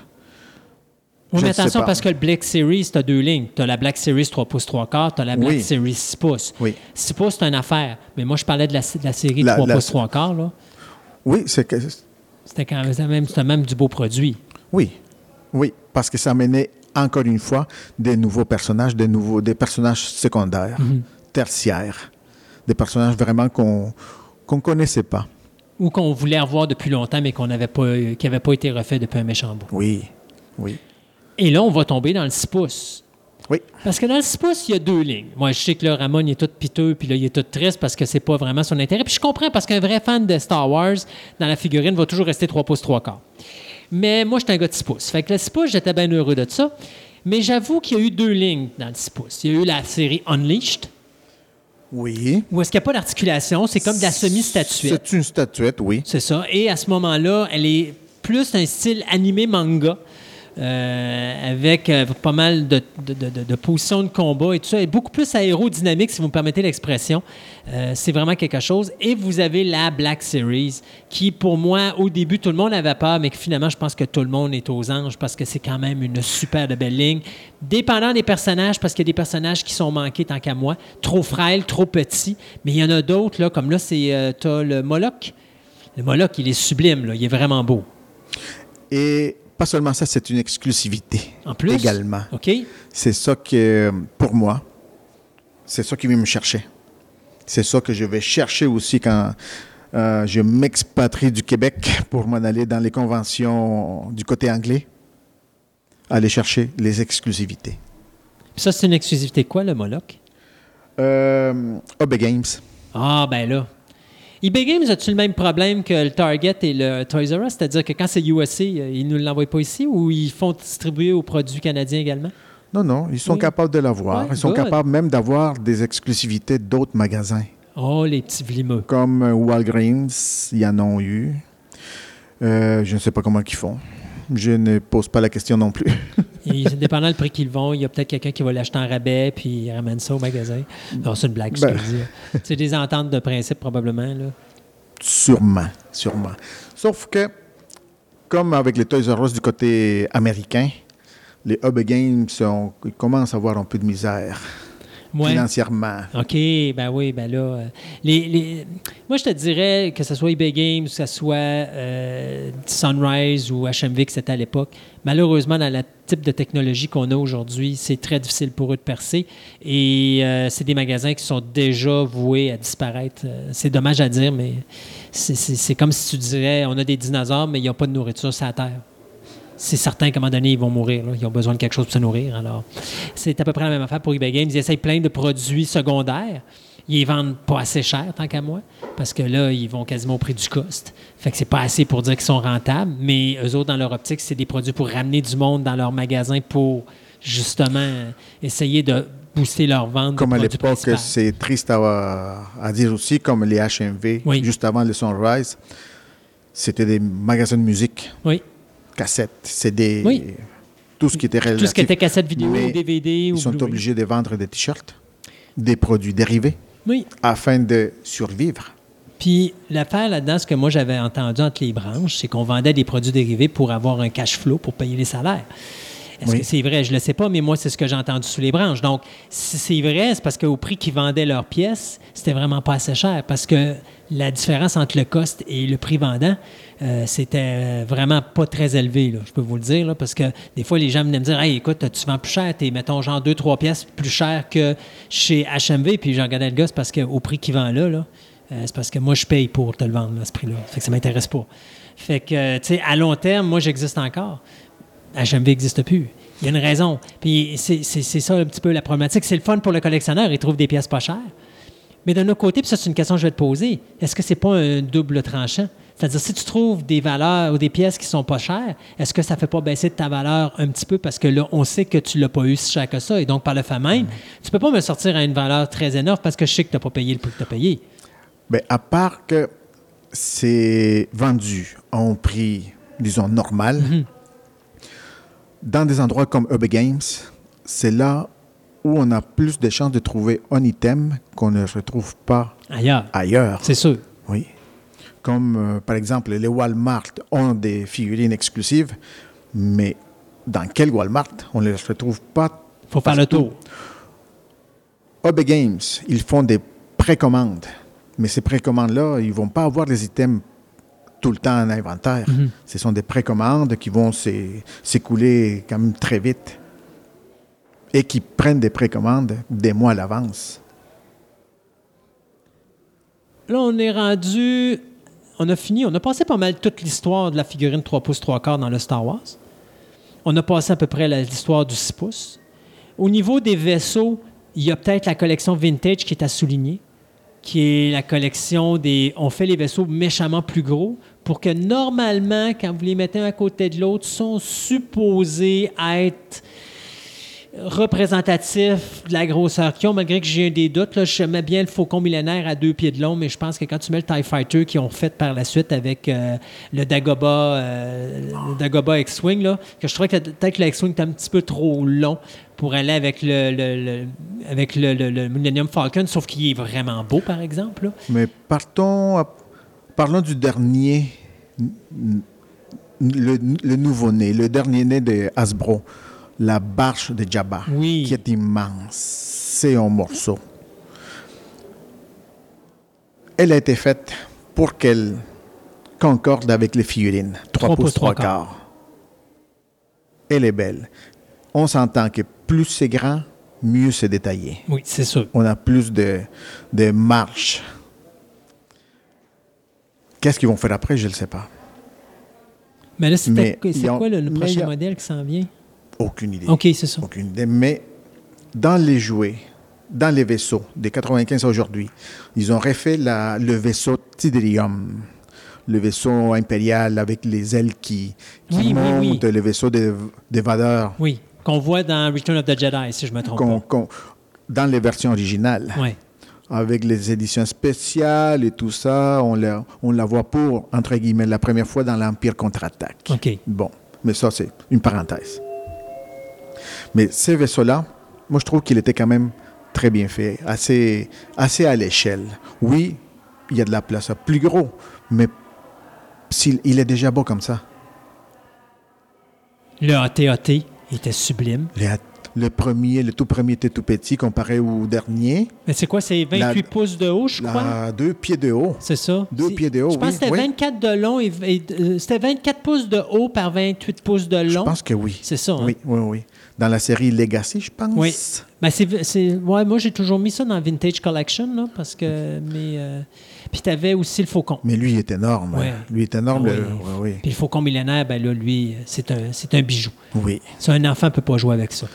Non, non, non. Ce, ce sont des jouets destinés aux adultes. Ouais, non, mais- aux enfants qu'on était. Oui, c'est ça. Euh, aux enfants, euh, aux grands-enfants. Mais euh, c'est comme je disais aux parents, juste vous achetez le faucon millénaire, ça c'est pour mettre les figurines dedans. Il va servir de coffre pour ranger les jouets plus qu'autre chose parce qu'il est tellement gros que. Mais regardez le Lego, le, les faucons millénaires Lego, Ouais. il est gros. On n'a pas parlé du Lego encore? Non, pas encore. Ah. Mais celui-là, il, il est immense. Il est plus gros que le faucon Ah oui. grand taille, oui. Ouch. Je ne suis pas un collectionneur Lego, mais lui, oui, j'aimerais l'avoir. Ouais. Oui. Il est très bien détaillé. L'extérieur, l'intérieur, tout. Et le Sandcrawler. Oui, monsieur. Le vaisseau des, des Jawas, Des aussi, qui avait été refait dans cette collection-là, Oui. qui était vraiment quelque chose aussi à Mm. voir. Il y a aussi, si on embarque dans ça, la- la- l'arrivée de Disney. En 2015, ouais, Disney qui s'est approprié euh, 20th Century Fox. Entre autres, Oui, oui, mais euh, je veux dire, autres, non, en oui. 2015, excuse-moi, ils ont acheté Lucasfilm. Lucas. oui, c'est vrai. Oui, Lucas. On parle, on parle pas de, de- de combien ça coûtait, mais ça coûtait Oh, ça coûté de l'argent. plus qu'on prend. Ouais. Mais de toute façon, c'est pas grave, c'est déjà payé. Ah, Ah, c'est déjà Ouais, payé. ça- oh, le premier oh, Star ça- Wars a pas mal déjà payé. L'épisode 7 a déjà payé oui, pas mal. Malgré les opinions, les commentaires qu'on n'a pas aimé les films et tout, mais on les écoute pareil. Ouais, ben c'est ça. On, Star achète, Star euh, Wars, on achète les, les- les jouets ça. pareil. Mais de toute façon, euh, qu'on aime ou qu'on n'aime pas, Star Wars est un univers incroyable. Et euh, là, ben, ça va bientôt terminer. Normalement, ça finit cette année avant d'embarquer dans une nouvelle type de trilogie. Euh, donc, ça va être probablement l'une des dernières occasions où est-ce que les gens vont pouvoir investir pour acheter des choses en rapport avec cette saga-là, parce que je ne sais pas si Disney va continuer à faire de quoi ou s'ils vont tout simplement arrêter puis se concentrer sur la nouvelle trilogie de produits Moi, je vont pense faire, là. Qu'ils ont des plans pour, déjà faits pour les 5 à 10 premières années. Et prochaines, prochaines années, oui, ça, ça ne me surprend pas. Mais je voulais dire au niveau de produits promotionnels ou d'accessoires ou de figurines, je ne sais pas s'ils vont poursuivre avec l'ancien univers lorsqu'ils vont embarquer dans le nouvel univers de Star Wars. Euh, restera à voir aussi comment que ça, va, dé- Hmm. ça va se passer. La génération actuelle, moi je parle des enfants de 5 ans, Mhm. 10 ans, elle est déjà dans ça. Dans Clone Wars. Ou et- dans le Clone Wars. À partir de Clone Wars à aujourd'hui, avec la série euh, euh, euh, Le Mandalorien Oui, aussi. ça en vient. Ça, ça s'en vient. L'autre, Résistance, c'est la série animée. Mhm. Ça, les jouets sont déjà sur les marchés. Non, je pense que Disney, ils ont déjà acquis cette Ah génération. oui, ça c'est sûr. Mais notre génération, on dirait que tout ce qu'on a connu, ça se dissipe tranquillement. Mais c'est normal. C'est le temps de la vie qui passe, mon cher ami Ramon. Ouf, c'est C'est le dur, cycle hein? de la vie. Le cycle de la vie, on, on vieillit, on disparaît tranquillement. Eh bien, il faut faire place à cette nouvelle génération qui va nous remplacer et qui va avoir son propre univers Star Wars sous peu. Ramon, on a-tu des petites affaires à rajouter avant qu'on termine cette, euh, cette fabuleuse saga des figurines Star Wars? On a pas mal couvert tout. On a pas mal couvert. On pourrait passer des heures également. Ah ben oui, on pourrait On parler pourrait des parler t-shirts, euh, Des livres. la- le, le casque, le, de, voyons, comment on appelle ça, donc, euh, le casque d'écoute avec les, euh, les boucles à Léa dans le premier Oui. épisode, dans l'épisode 4, euh, comme avait, voyons, Princesse, je sais plus trop quoi, là, qui était... la princesse Oui. Vespa, justement, dans Spaceballs. Euh, mais non, je pense que c'est quand même un grand univers et puis n'importe quel collectionneur va se trouver ce qu'il cherche, euh, que ce soit à bon prix ou à mauvais prix, dépendant. Quand je visite, quand je vais dans un marché aux puces, une convention, un magasin, je ne vais pas pour quelque chose de précis. Ce qui m'attend, C'est ce qu'on découvre. ce qui me revient. Ouais. Tout simplement. J'y vais sans auc- aucune attente. Ramon Martinez, merci d'avoir été avec nous pendant ces deux magnifiques émissions où on a parlé de figurines Star Wars. Ça m'a un- fait plaisir. Ça a été un plaisir de vous avoir avec nous. Merci. À la prochaine. Bye.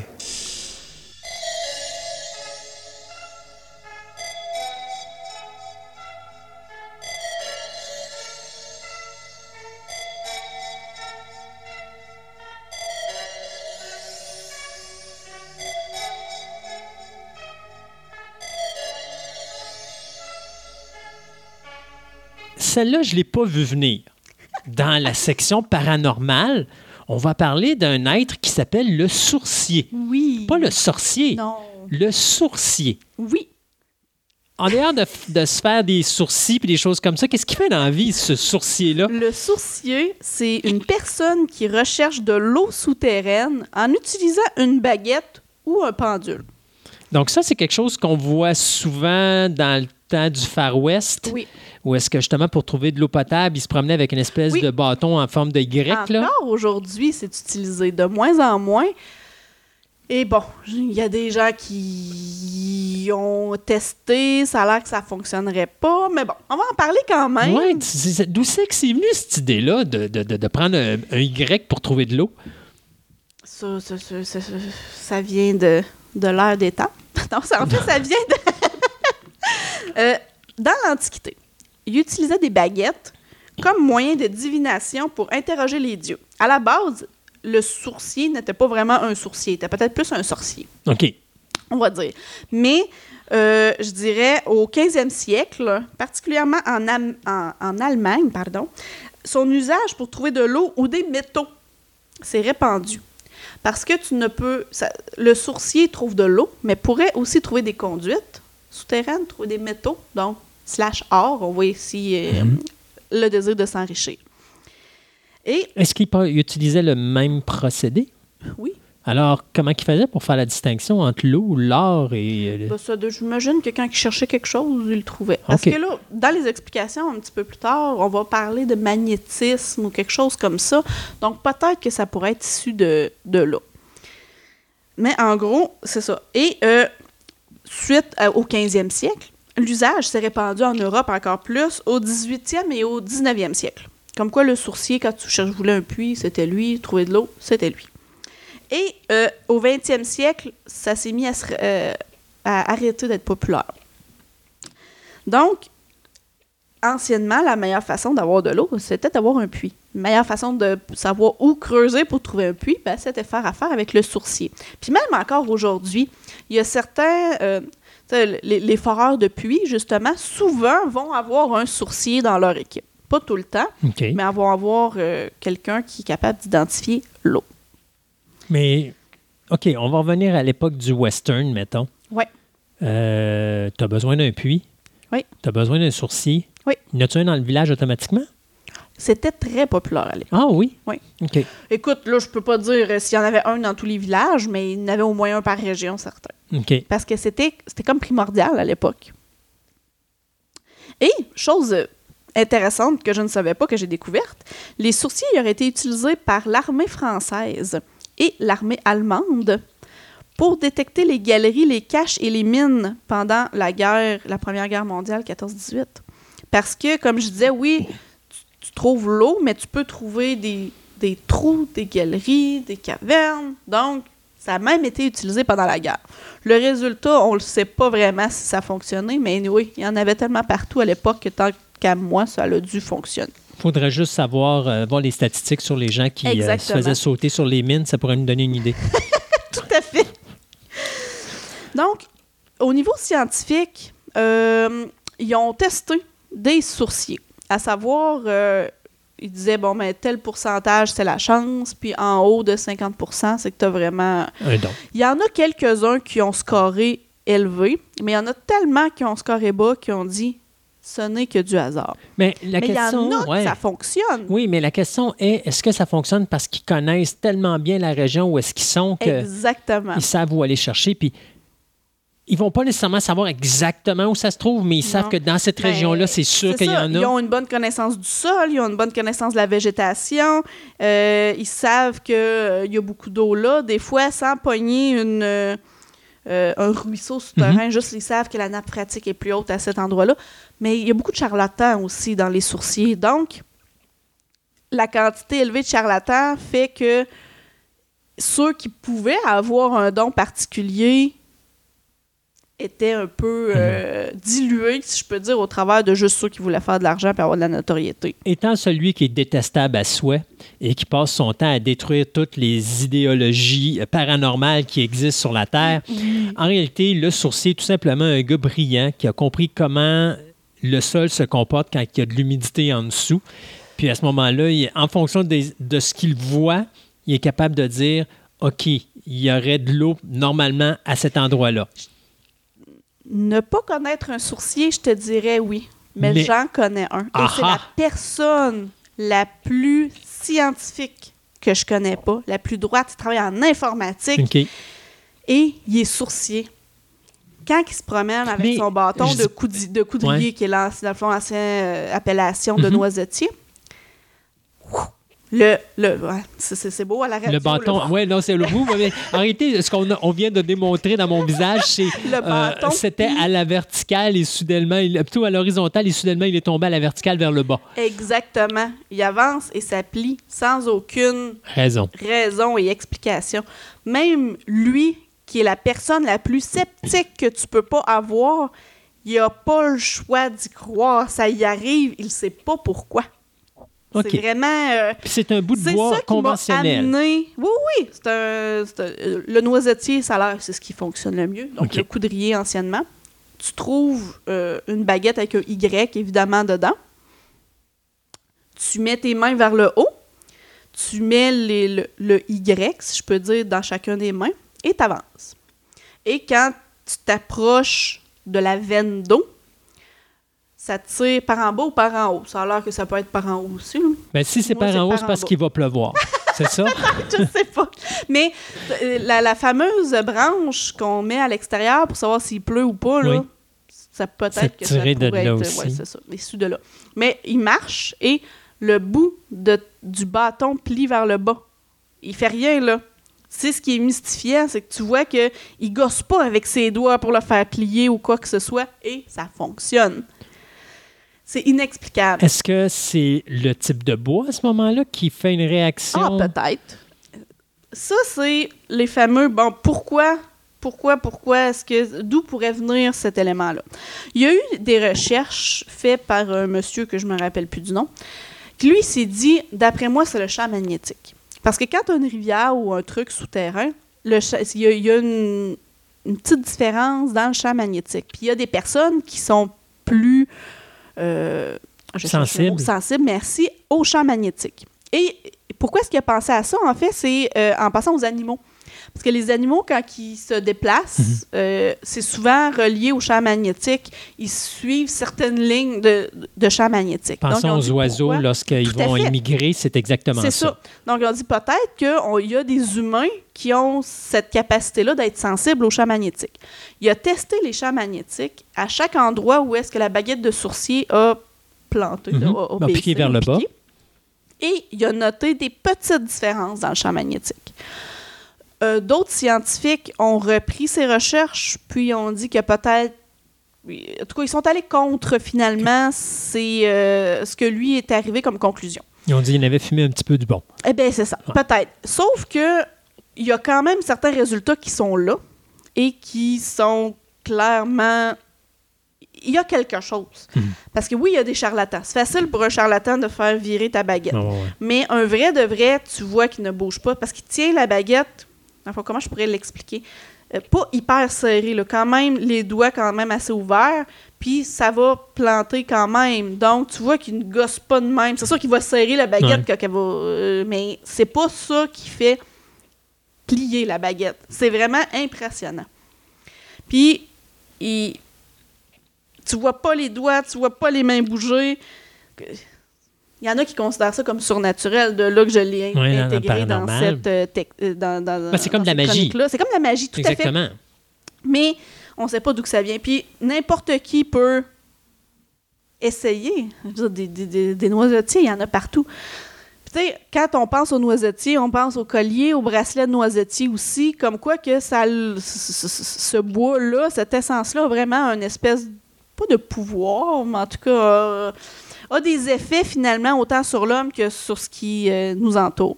Donc, ils disent vraiment n'importe qui peut prendre. Tu, trouves ta baguette en Y, tu coupes tous les petits bouts de branches qui, euh, qui ressortent et tu marches, puis ça devrait fonctionner. Il y a euh, en Beauce, entre autres, un monsieur qui a fait ça pendant plusieurs années. Là, on parle, c'est vrai, on parle des baguettes de noisetier, mais ça peut être autre chose. Tu as aussi le principe des deux baguettes de métal en L. C'est une baguette de métal dans chacune des mains que tu tiens pas trop serré. Mais les deux sont pas reliés une les de deux l'autre. sont pas reliés, puis quand ils s'approchent, ils vont croiser. OK. Donc, une autre fois, tu vois que la personne ne bouge pas ses doigts, quoi que ce soit, puis les baguettes se croisent. De là, le champ magnétique Oui, aussi, à cause du, euh, du métal. Mm. Donc, ça peut être soit en métal, soit en bois.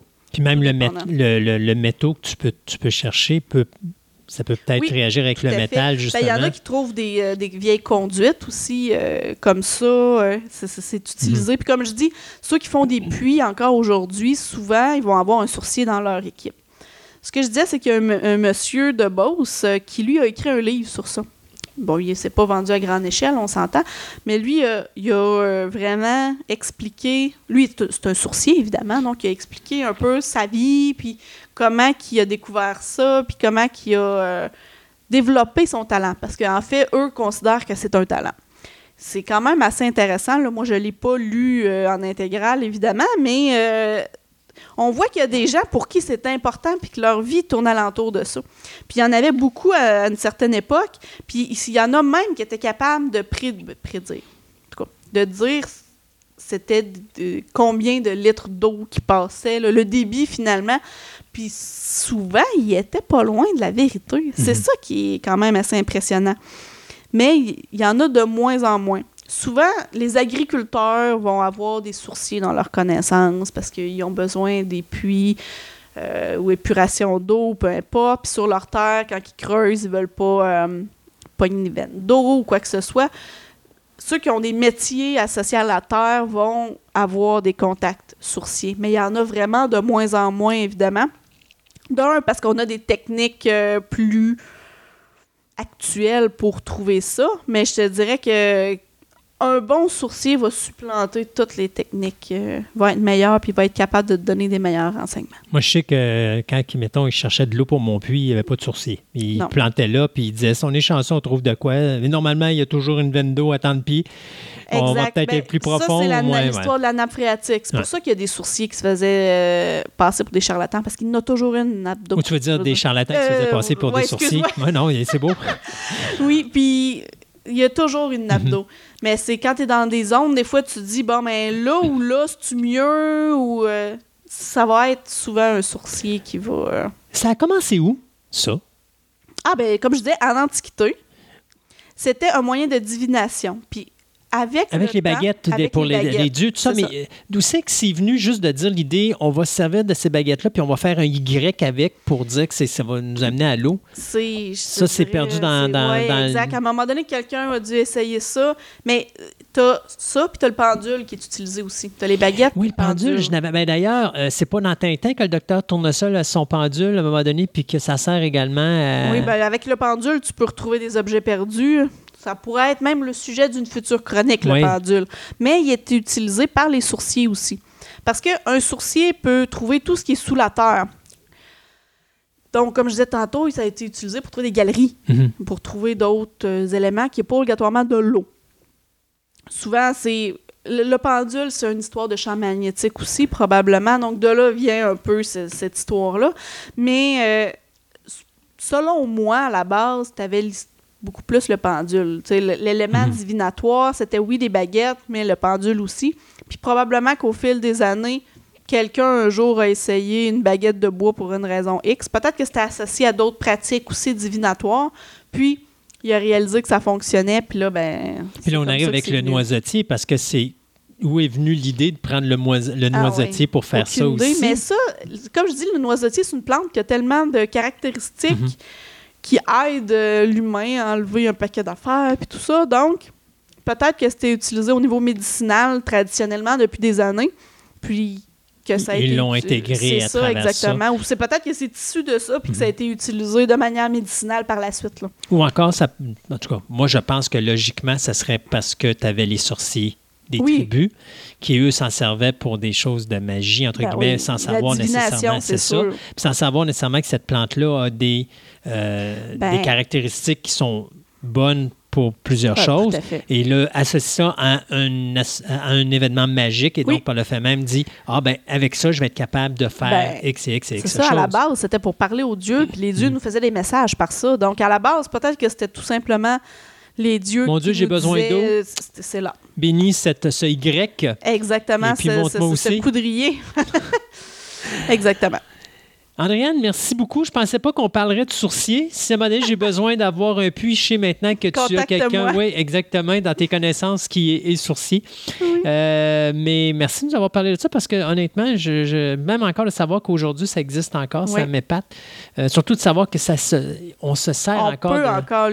C'est comme je dis, c'est de moins en Ouais. moins, mais quelqu'un qui a un une compagnie de puits, qui a un sourcier dans son équipe, euh, ne démentira pas. Là, il va l'utiliser au maximum. là. Andréane, merci. Ça fait plaisir.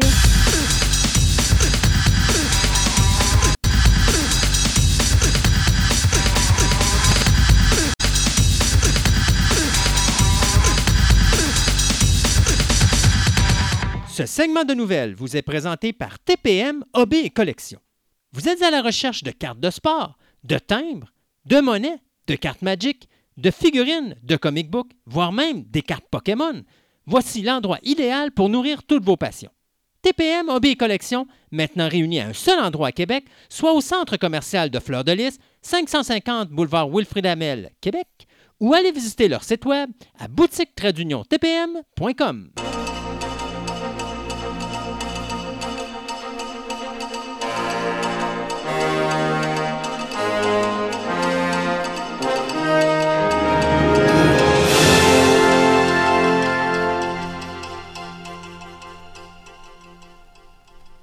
Sébastien, à partir de ce deuxième segment de nouvelles, j'ai décidé qu'on allait parler de Disney+. J'ai-tu le droit de dire non? Dis non. Non. Bon, ben OK. Fait qu'on parle d'autre chose. Bon, non, on va parler de Disney Plus et de son lancement parce que euh, finalement, ça vient de se faire. Oui. Et euh, écoute, il y a eu des problèmes. Comme, il y a eu beaucoup de problèmes comme, techniques. comme tout, tout poste de streaming qui commence. J'ai jamais vu un poste de streaming qui n'a pas vécu de difficultés. Ah, c'est sûr. Mais du côté du président Bob Iger, ce qui s'est tout de suite empressé, empressé de dire pendant ces problèmes, parce que les problèmes sont survenus pas quand le, ch- le- le- le streaming, euh, ben, le, poste de streaming a été mis fonctionnel. C'était lorsque, ça a été vers l'heure du dîner. Où est-ce que là, il y a eu comme un. euh, Tout le monde s'est assis Tout- pour écouter le Ouais. Mandalorian. Mandalorian. ben, pas juste. Non, mais sais-tu quoi? Le Mandalorian n'a pas été. euh, le n'a pas été le plus populaire. hein. Ce qui a été le plus populaire sur le show, c'est les vieux films de dessins animés de Disney de l'époque, les petits docu- tu sais, les petits, les petits shorts, là. Ouais, ouais, les shorts avec de Mickey Mouse sur le bateau. Là. Exact, tout ça. Mais on parle de plus de 10 millions d'abonnés en dedans de 24 heures. Et le pic, au moment où il y a eu le pic, c'est là que tout a foiré parce que euh, ce que disait Bob Iger, c'est qu'on s'attendait vraiment pas à une si grosse demande en partant. Euh, tu sais, je pense qu'il y avait un, un visuel de 5 à 5, 6 millions gros max. Ils ont eu le double de ce qu'ils pensaient avoir. Donc 10 millions d'abonnés. Les serveurs ont sauté. Et les serveurs ont tout simplement pas fourni à la demande. Ils n'ont pas sauté, ils ont juste créé un ralentissement. Euh, ce qui fait qu'il y a beaucoup de gens qui voulaient avoir accès à des, à des endroits sur le, le- le- le- site de, de streaming, puis ça marchait pas. Euh, mais euh, c'est revenu dans l'ordre dans le courant de la journée, puis vers la fin de la soirée, tout était correct, puis ça roulait très bien. Il y a écoute, des classiques, là. J'ai regardé, il y a quelqu'un qui a publié quelques affaires, puis il y avait Mhm. le, The Cat from Outer Space, puis Mr. Bugatti. Là, je me disais, hein, ça, je l'ai connu, ça, je l'ai Ben déjà oui, vu. hey, The Cat from Ça- Outer Space, j'ai vu ça il y a l'année passée. Tu sais, c'est vraiment. moi, j'adore ces films-là. De, les vieux films de Disney des années 70-80 sont le fun. Donc là, c'est ça. Moi, Ouais. moi j'aurais tendance à aller à, pi- à dedans, puis Ah aller oui. voir. Donc, j'aurais été un des utilisateurs euh, orthodoxes. Rétro. Rétro. Mais non, euh, puis c'est ça. euh, ce qui est dommage, par exemple, puis c'est ce que je trouve pas, tu as toujours des chialeux dans, dans la- dans- dans l'histoire Tout le temps. qui chialent parce qu'ils disent Ouais, mais là, on n'a pas tous nos films de Marvel, on n'a pas tous nos films de C. Ils peuvent pas tout mettre en partant, là, c'est sûr et certain. Euh, et puis, euh, dites-vous une chose aussi c'est le problème du streaming. Puis c'est ce que je dis depuis le début. Le streaming n'est pas nécessairement une mauvaise chose, mais si ça, c'est pour remplacer le DVD, vous allez tout pleurer à un moment donné. Parce que le streaming peut vous présenter une certaine batch de films et de séries télé, mais ils ont un maximum qu'ils peuvent mettre sur leur serveur. Quand ils rajoutent, il faut qu'ils enlèvent. Donc, si vous mettez, mettons, les Avengers, ben, vous n'aurez pas tout l'univers, tout l'univers des super-héros de Marvel de 2008 à 2019 d'une shot en même temps. Là. Ils peuvent pas tout vous mettre. Donc, à un moment donné, ben, quand vous allez vouloir écouter des films, vous ne pourrez pas parce qu'ils seront plus là. Si vous avez en DVD, ben, vous allez pouvoir les écouter. Ils sont dans votre librairie. Mais sur le streaming, à un moment donné, vous allez avoir cette problématique-là. Et à un moment donné, il y a des vieilles affaires que Disney présente, comme The Cat from Outer Space, Ouais. qu'à un moment donné, ils vont être obligés de l'enlever parce qu'il faut qu'ils fassent de la place à d'autres vieux stocks. Donc, ça, c'est le problème actuellement du streaming. C'est que tout ne peut pas être mis sur le web. Euh, ça coûterait excessivement cher, puis ça demanderait une place effarante de stock. Puis à un moment donné, ben, il manque de nouveautés. Veut, veut pas. Tu ne peux pas tout le temps rajouter des nouveautés. Euh, il faut que tu enlèves pour mettre du nouveau. Donc, euh, mais on parle de présentement d'un catalogue de 500 films. Il y a 7500 épisodes de séries télé, dont l'intégrale des, de, de, de Simpsons là, depuis le début. Simpsons, Ouais. c'est quand même presque 30 ans maintenant. là. Donc, euh, pensez-y, là. Tout est là, les gargoyles sont là, tout ça. Euh, moi, j'ai hâte. Moi, mon rêve, ça serait qu'il représente euh, la vieille série de Zorro euh, de l'époque, Ben oui. que j'ai parlé justement à un moment donné. ben, quand j'ai fait à Choix Radio X, la chronique sur les super-héros aventuriers, là, j'en parlais de cette tard. série télé. On va en parler en émission plus tard, oui. Mais on parlait de ça justement, de, de, de, de, cette- série sur Zorro. Trois, trois années de Zorro là, qui était vraiment sublime. Ça, je rêve de voir ça un jour parce que ça n'existe pas en DVD ou si on veut l'avoir en DVD, ça coûte des prix faramineux. Alors, de l'avoir en streaming, ça serait vraiment le fun. Mais euh, Disney Plus qui aimerait avoir dans les cinq prochaines années 90 millions d'abo- d'abonnés, on s'entend que c'est un méchant bon départ, le 10 millions pour le premier 24 heures. C'est sûr et certain que là, on va s'entendre. Euh, oui, c'est exceptionnel, mais il y a beaucoup de gens qui sont abonnés qui vont se désabonner assez rapidement. Et ça, Ouais. ça va être seulement dans les prochains mois là, qu'on va voir la stabilité de où est-ce qu'on est rendu dans, dans les chiffres et tout ça. Mais tu sais, on prévoit 100 000 jusqu'- ben, pour les 90 millions dans les cinq premières années. Euh, je te dirais, les analystes, eux autres, calculent qu'ils vont atteindre le 100 millions à peu près vers 2025. Euh, ce qui est quand même pas loin de ce que l'objectif que Disney Ben oui. se donne. Puis HBO Max veut faire la même affaire, eux autres aussi. Ils veulent avoir à peu près un 100, 000, 100 millions d'abonnés dans dedans d'un 5 ans. Là. Fait que calculez ça, là. Vous avez Netflix qui, eux autres, ont ramassé 158 millions en 18 ans d'existence. Netflix, c'est sûr qu'il va y goûter quelque part, là. mais Ah, euh, d'après moi, là, ça- si on va chercher du 100 millions-ci, puis c'est du 100 millions-là, là, euh, ça va jouer là-dedans, là, dans le 80-90 millions là, de personnes qui vont aller sur Netflix, sur HBO Max, puis sur euh, Disney+. Puis après ça, vous allez avoir toutes les autres, là, Amazon, puis Apple, puis tout le kit qui vont Là, j'ai hâte de voir comment ça va jouer parce que, tu sais, euh, Netflix, comme il était tout seul à l'époque, Ouais. il avait été capable de, entre guillemets, de s'implanter dans les télévisions intelligentes. Donc, Ouais. tu achetais une télévision intelligente, puis tu avais le bouton Netflix, Ouais. tu avais le, le- Ça, tu vas là- avoir ça dans les prochains bientôt. Bien là, prochain bientôt, à la fin de l'année, Netflix n'est plus sur les Samsung. Les télévisions Samsung, parce qu'ils ont, ils ont coupé le contrat Samsung. C'est ça. Là, je fais OK, donc c'était comme une genre d'exclusivité, puis qu'il fallait qu'on ait l'impression qu'ils payent pour être avec Ouais. sur des Samsung. Et à ce moment-là, ça leur amène cet auditoire additionnel-là qu'ils vont perdre bientôt. qu'ils vont perdre, c'est ça. Ouais. Puis là, ça fait dire aussi que les télévisions intelligentes, ah, je sais pas comment ça va. Moi, je pensais que ça allait être comme une. Il faut, falloir qu'ils tombent des applications, des télévisions intelligentes comme une application Android en arrière, un. Android dans le fond, là, puis que les personnes installent les applications qu'ils veulent. Là, parce que là, il va en avoir trop de streaming. Donc, là, on va tomber dans Tout un là. monde que les Ouais. télévisions intelligentes n'auront plus de streaming de, in- inclus dedans Ouais. ou que ah ben Samsung va être avec Disney euh, Mais je pense pas que ça va finir là. Panasonic Non. va être avec non, un autre. puis ça, fera- ça, pas, ça là. se fera pas. Puis je vais t'expliquer pourquoi ça, ça. se fera pas. Parce que si ça se fait, ils perdent de l'argent. Disney fait de l'argent, mais eux autres, Samsung en perdent. Parce que Samsung, ils veulent avoir tout le monde. Parce que tu sais, ceux qui veulent avoir HBO Max, ils achèteront pas une Sauf TV que Samsung. Ils viennent de flusher Netflix. Oui, parce que là, ils veulent devenir multiples. Là, ils voient que là, le marché. Avant, tu avais juste Netflix dans le streaming. Là, c'est multiple. Donc là, moi, d'après moi, les vont- prochaines ils vont lisser télévisions les qui vont sortir vont peut-être Peut-être. vont donner l'op- l'opportunité d'aller chercher ce que tu veux. là. Mais tu sais, laissons. le- Tu sais, on a pour encore un 2-3 ans à Ah, stabiliser ouais, cette oui, technologie-là. Parce que là, les streamings se positionnent là. là. Mhm. Dans- L'année prochaine, HBO Max arrive.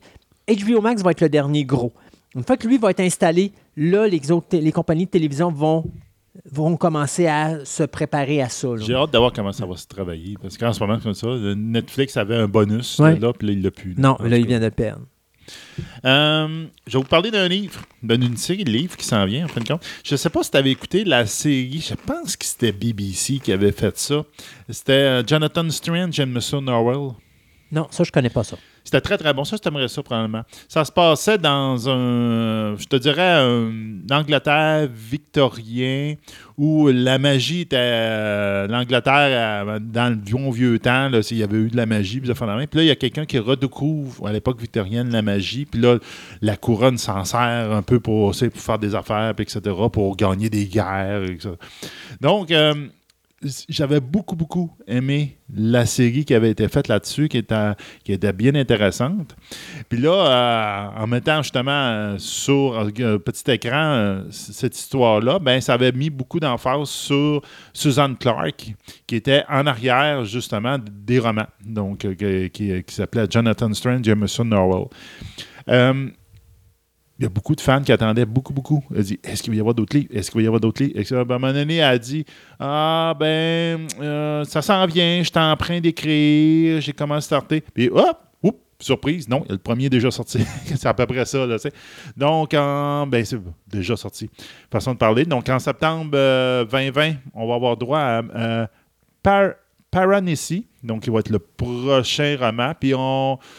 Euh, pas clair encore, mais c'est sûr qu'il va y avoir quelques romans qui vont sauter dans ce monde-là. Donc, euh, c'est très particulier. Ça s'en va dans l'idée de Jonathan Strange et M. Norwell. Donc, en fin de compte, c'est. euh, euh, c'est quelqu'un qui vit dans une maison. Une maison avec des centaines de, de- de chambres, de la même, qui, qui emprisonne carrément un labyrinthe, même un, un océan. C'est vraiment. Puis, il relate un peu toutes ses découvertes de cette maison-là dans, dans des notes. Puis là, il arrive toutes sortes de choses par rapport à ça. Donc, ça a l'air aussi déjanté que Jonathan Stern, M. Norwell. Puis je pense que les gens vont beaucoup aimer ça. Pour ceux qui avaient aimé euh, la Jonathan Strange, euh, la série, effectivement, c'était faite par BBC, j'avais raison. Puis ça a été sorti en 2015. Donc, euh, ça, un, allez voir le- ce que BBC avait sorti. C'était très bien fait, très bien. Puis, ben, c'est pour ceux qui aiment ça lire. euh, ben, Madame euh, Susan Clark est en train d'en sortir un nouveau dans 2020, septembre 2020. Son premier roman de cette nouvelle série-là va sortir. Deux nouvelles dans le monde du comic. Euh, D'abord, euh, Marvel What If, euh, la nouvelle série qui devrait sortir à partir de l'année prochaine sur Disney+, et qui est une série anthologique animée, où on nous fait des What If. Qu'est-ce qui serait passé si Peggy Carter avait reçu le sérum du super soldat au lieu de notre ami Steve Rogers? Si Bucky Barnes avait affronté un Captain America zombie, ou encore si T'Challa était devenu Star-Lord. Bien, ça, c'est des petites idées qu'on sait qui vont être euh, faites pour la série télé euh, What If de Marvel. Et ce qui est important là-dedans, c'est qu'il y a un épisode qui va mettre en vedette le personnage de Grandmaster, qui va, dont la voix va être interprétée par Jeff Goldblum, comme le personnage qu'il avait fait dans les films, comme euh, je pense que c'est dans euh, Thor Ragnarok qu'il Ouais. était. Euh, il va y avoir le personnage de Korg dans cet épisode-là, qui va être interprété par Taika Waititi. Mais il y a un certain Robert Downey Jr. qui est de Ben retour dans le rôle de Tony Stark, qui va être également dans cet épisode-là, qui va reprendre le personnage de Iron Man. Donc, euh, pour la série What If, et ça, c'est un coup exceptionnel de la part de Disney+. C'est qu'on signe tous les acteurs pour qu'ils prêtent les voix aux personnages. Donc, Chris Evans va reprendre le personnage de euh, Captain America. Chris Hemsworth va reprendre le personnage de Thor et ainsi de suite. Donc, tous les acteurs qui interprétaient les personnages vont les reprendre pour la série d'animation. Alors, c'est confirmé que Robert Downey Jr. reprendra la voix de Tony Stark. Euh, de notre côté, il y a un documentaire qui s'appelle Slugfest qui s'en vient, qui va raconter la- ou retracer plutôt les décennies de compétition entre Marvel et DC Comics. Le problème que j'ai avec ce projet-là, c'est pas vraiment le projet ou le concept comme tel. Le problème que j'ai, c'est que c'est fait par Anthony et Joe Rosso, qui sont les gars qui ont fait Captain America euh, Winter Soldier, qui ont fait les derniers Avengers, donc Avengers euh, Endgame et Avengers euh, Infinity Wars. C'est des gars de Marvel qui travaillent présentement pour Marvel. puis ils vont Et là, ils vont faire un documentaire sur DC versus Marvel. Alors, le problème que j'ai là-dedans, c'est Ils sont pas partiels. Voilà, exactement. Cependant, là, ce qui me rassure un petit peu, c'est que c'est pas nécessairement Disney Plus qui va produire le show en question, puisque c'est Quibi. Euh, la plateforme Quibi, que j'avais déjà parlé, qui font des affaires très courtes, qui vont diffuser la série documentaire Slugfest, donc qui va être inspirée d'un livre qui a été paru en 2017 du journaliste euh, Reed Tucker qui s'appelait Slugfest Inside the Epic 50 Years Battle Between Marvel and DC. Donc là, on va vraiment retracer la montée en puissance des deux compagnies et la confrontation entre les deux. Ce qui va être le fun, par exemple, avec Slugfest, c'est qu'on va nous montrer les coulisses des deux maisons d'édition. Donc, euh, ça, ça va être le fun. Puis on va nous montrer aussi les moments où les deux compagnies ont travaillé ensemble, notamment pour le crossover en 1976 entre Superman et Spider-Man. Donc, c'est un beau petit projet quand même. Je, suis content du projet qu'il soit là. Ça va être le fun. On va probablement apprendre beaucoup de choses. Mais d'un autre côté, J'étais un petit peu perplexe au fait que ce soit les Rousseau qui font ça. Euh, j'aurais peut-être aimé avoir quelqu'un de plus indépendant. Là. Même encore, j'aurais pas voulu que ce soit un gars qui fait des films de DC qui fasse ça. J'aurais voulu que ce soit vraiment quelqu'un qui sort de l'univers, oui. qui est un vrai fan. Kevin Smith aurait été parfait pour faire ce documentaire-là. C'est un fan de comics, puis lui, il aurait été là, puis il nous aurait donné l'heure juste. Ouais. Euh, OK, donc, euh, imagine, OK, que, imagine que euh, des, euh, quelqu'un qui est des extraterrestres sont en train de planifier euh, d'envahir la Terre. Donc, il y a un alien là-dedans. C'est un alien qui est bleu, en plus. Donc, il s'appelle Ned, avec son, lieutenant Cornelius, qui arrive sur Terre et dit On va envahir la Terre. C'est avec le rire diabolique. Puis là, il arrive. Hmm, hey, oh, hey, c'est le fun, la Terre. Il y a plein de, de la culture, c'est le fun, puis tout. J'aimerais ça comprendre plus ça. On, hey, on cancelle l'envahissement de la Terre. On va faire un talk show à la place. Donc, donc, c'est le projet qui s'appelle Earth to Ned, qui va être à Disney+. Donc, on va avoir un talk show de 30 minutes qui va être euh, en arrière. Les gens qui vont être en arrière de ça, ça va être euh, qui c'est qui peut faire des aliens euh, qui vont parler avec des, des humains. On s'entend que c'est les gars de, des gens de, du Muppet Show, de Ouais. Jim Henson Company. C'est ça où tu ramènes. Ah ben non, on peut plus ramener Mark, malheureusement, Non. parce que Robin Williams Donc, euh, ça va être vraiment donc Jim Henson Company qui vont faire Ned, qui lui vont interviewer, ils vont inviter chez eux des célébrités Oh, pour essayer de comprendre de, de l'humanité et qu'est-ce que lui te fascine de l'humanité. Donc, c'est à Disney+. On n'a pas encore de date pour le moment, mais on va finalement avoir euh, Jim Henson Company qui vont faire quelque chose pour Disney+, parce qu'en ce moment, on avait un show Ouais, mais on avait parlé qui avait été cancellé un peu. Ben, ça avait Sesame Street qui là, est rendu avec le HBO Max. C'est ça. Et euh, on parle du côté Disney Plus de refaire les Muppets, mais euh, dans une nouvelle édition, mais qui va être de loin meilleure, j'espère, que l'ancienne, parce que la, la dernière remake qu'ils ont faite, c'était fait pour adultes plus qu'autre. Avec la caméra qui bouge, j'étais plus capable. Ah non, c'est ça.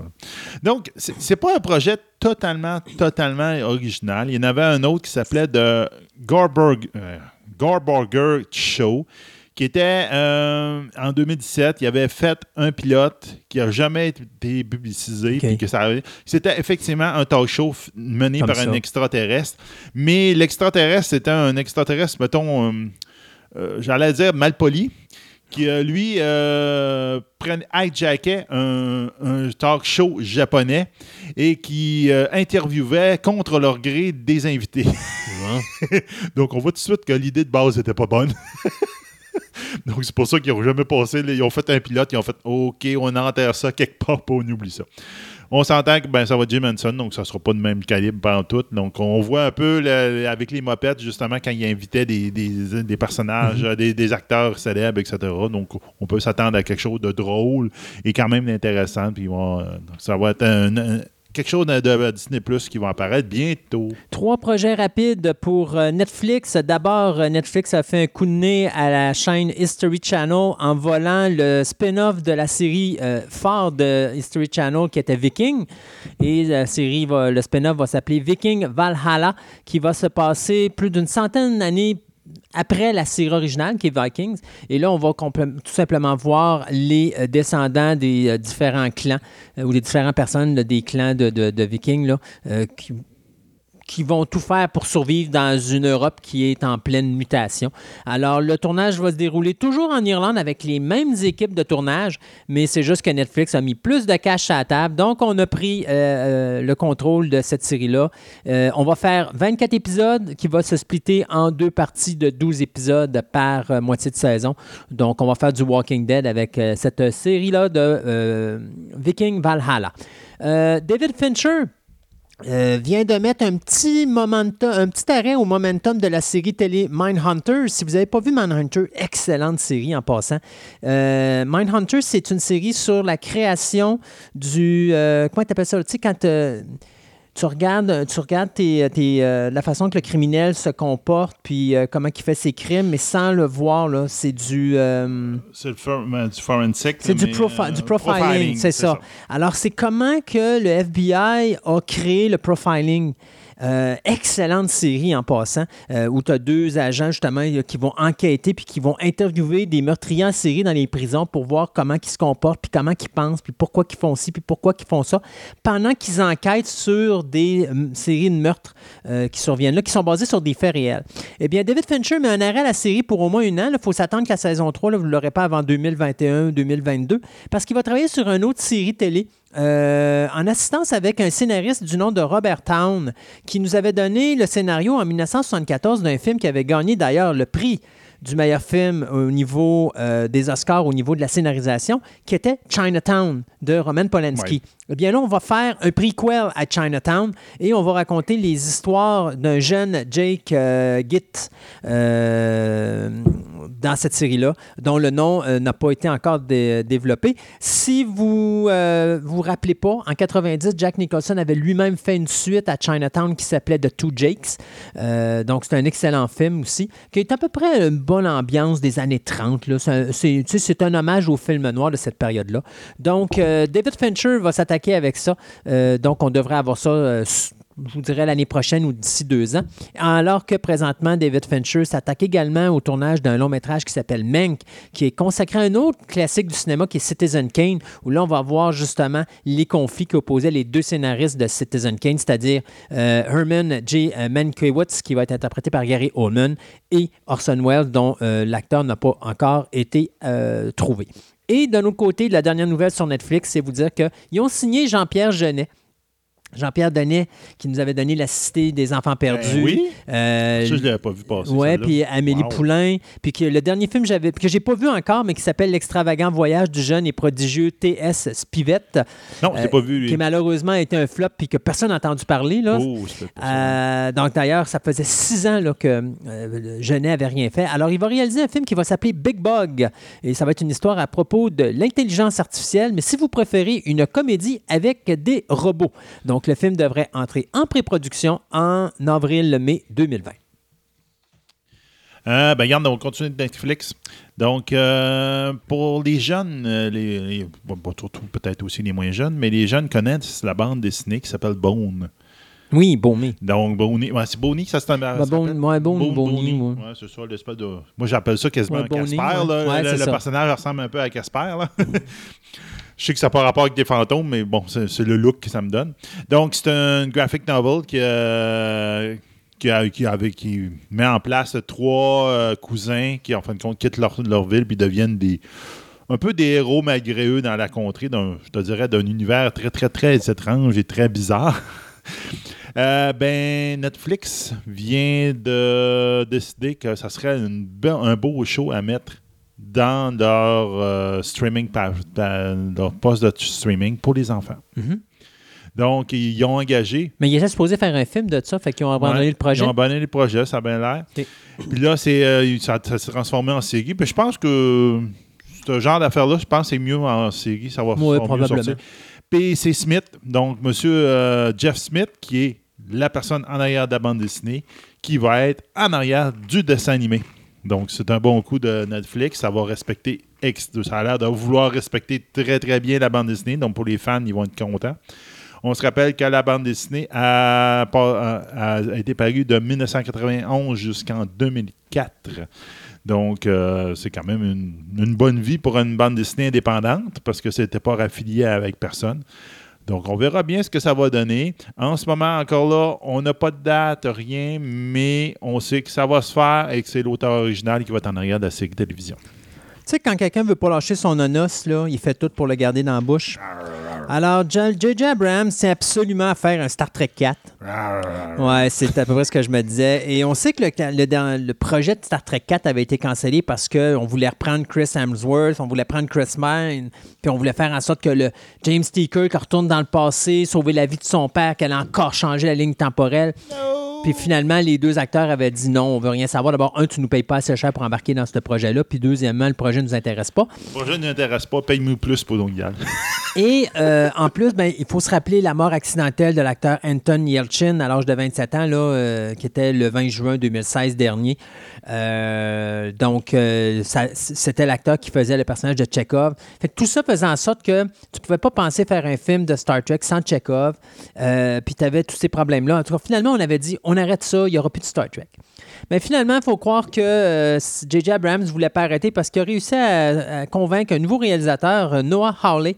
Hawley, c'est le créateur des séries de Fargo et Legion à télévision. Mais c'est lui qui avait fait aussi son tout premier film au cinéma qui s'appelait Lucy in the Sky avec euh, Nathalie Portman qui est sorti cette année. Ouais. Donc, euh, donc, les critiques étaient quand même pas si pires.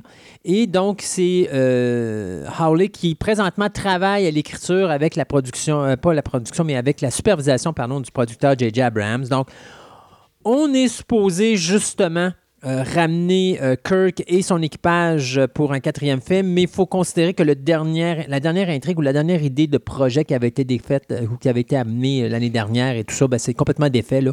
On ne touchera pas à ça, c'est sûr et certain. Mais il y a quand même un Star Trek 4 qui s'en vient, malheureusement. mais non, mais écoute, moi personnellement, là, surtout avec ce qu'on tu nous as expliqué l'autre fois avec CBS All Access puis tout ça, là, moi j'arrêterais tout ça. Je restarterais ça avec une ligne temporelle par terre. De- Une, ligne temporelle, là. Une ça. ligne temporelle là, pour toutes. Là. Ah regarde. Euh, donc, euh, on a fait tant comme autant des films sur notre vampire préféré, Monsieur euh, Dracula. Mhm. Mais Monsieur Dracula, ben, il a eu droit, bien sûr, sais, à plusieurs films sur lui. On a même fait des, des films et des séries sur On son, est tanné de- son méchant, son, son- Non, le méchant qui court après Dracula, donc Monsieur Van Van Helsing. Helsing. Mais on est tanné de ça. On, Ouais. veut, on veut voir quelqu'un qu'on n'a jamais vu. La personne qui, qui est tellement intéressante dans le film, de, moi je te dirais que le personnage, le, tout de suite la scène qui me vient à la tête, c'est celle de Bram Stoker Dracula, Ouais. où il mangeait, où il, va- il mangeait des bébites sur les murs. Ouais. Donc, on parle de M. Redfield. Redfield. Redfield, c'est l'espèce de, justement le, le, le, le- fou qui était dans, dans- si vous vous rappelez de Stoker Dracula, le fou qui était dans l'asile, puis qui mangeait des bébites sur les murs, là, puis parce que lui, il dit Ah, le maître, le maître s'en vient, le maître Oui. s'en vient. Bon. Master! Master s'en vient. Donc, ben, regarde le Master, ben, on, on va faire une série sur lui. Moi, sais-tu ce projet-là? La bonne nouvelle là-dedans, c'est le metteur en scène. Je viens de me taper Oui. Rocketman et j'ai méchamment préféré Rocketman à le film de, sur Queen. Là, sur, Rhapsody. Ouais, tu sais, la mise en scène de Rocketman, elle est écœurante. Le visuel, les plans, les.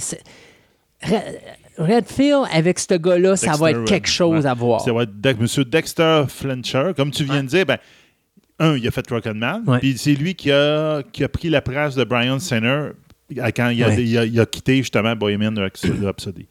Donc, on s'entend que moi, je pense que ça va être quelque chose d'intéressant. Oui. Ça peut être une. Ça dépend comment ils vont le tourner. Moi, j'espère qu'il va être fou tout le temps. là. Non, écoute. Moi, j'espère parce que ça va faire un, un visage Mais il est pas fou, Renfield. Il est juste pas compris. Come on. Ah, j'aime même mieux fou. Non, mais écoute, il, il- il aime- Ah, bol. il Faites-moi pas ma cherche-. Non, mais lui, il veut avoir, il veut avoir des protéines. Il s'en fout du gros steak. il veut de quoi qui est nourrissant. Donc, il prend les insectes. C'est un gars intelligent, le bonhomme. Come on. Donc, ça peut faire une vision intéressante, justement, de, de, de l'univers du vampire et de Dracula en particulier, mais vu du. Du, euh, du gars qui, qui ouais. lèche les bottes puis Ouais. qui mange des, des, des, des, araignées prend, ses- ou des, qui prend régulièrement ses protéines. Il prend régulièrement Voilà. ses protéines. Donc, on verra bien. Yes. Ils veulent le rentrer dans l'univers étendu des monsters Ouais. de, de Universal. Sauf que là, ça sera pas un univers comme le Marvel Universe. Eux autres aussi ont compris là, que ça marche pas, ces affaires-là. là. C'est ça. Faites un New film. Marvel, euh, New Universal Monsters. Monster Renaissance. Ouais, c'est comme c'est ça bon. qu'ils l'appellent bon. ce moment. Bon, moi, écoute, je finis notre segment nouvelle avec trois nouvelles rapides. D'abord, le réalisateur Damien Chazelle, qui nous avait donné La La Land, eh bien, il retourne avec un autre film, drame musical, qui va s'appeler Babylone. Donc, c'est un film qui va nous présenter l'apparition du cinéma parlant, ou, si vous préférez, un genre de remake à Singing in the Rain. Chantons sous la pluie, euh, 1950, euh, je pense que c'est 1952, avec, euh, c'était, voyons, euh, Debbie Reynolds et puis euh, Gene Kelly. Donc là, c'est Emma Stone qui avait déjà joué dans La La Land, qui d'ailleurs avait eu l'Oscar de la meilleure actrice pour ce film-là. Et c'est Brad Pitt qui va se joindre à la distribution. Brad Pitt chanter Ouch. Euh, Ouais, c'est ça. Non, je le vois pas là, mais bon. on verra bien. Donc, la sortie du film est déjà envisagée pour Noël 2021, soit en même temps que Black Adam et que le premier chapitre de la nouvelle trilogie de Star Wars.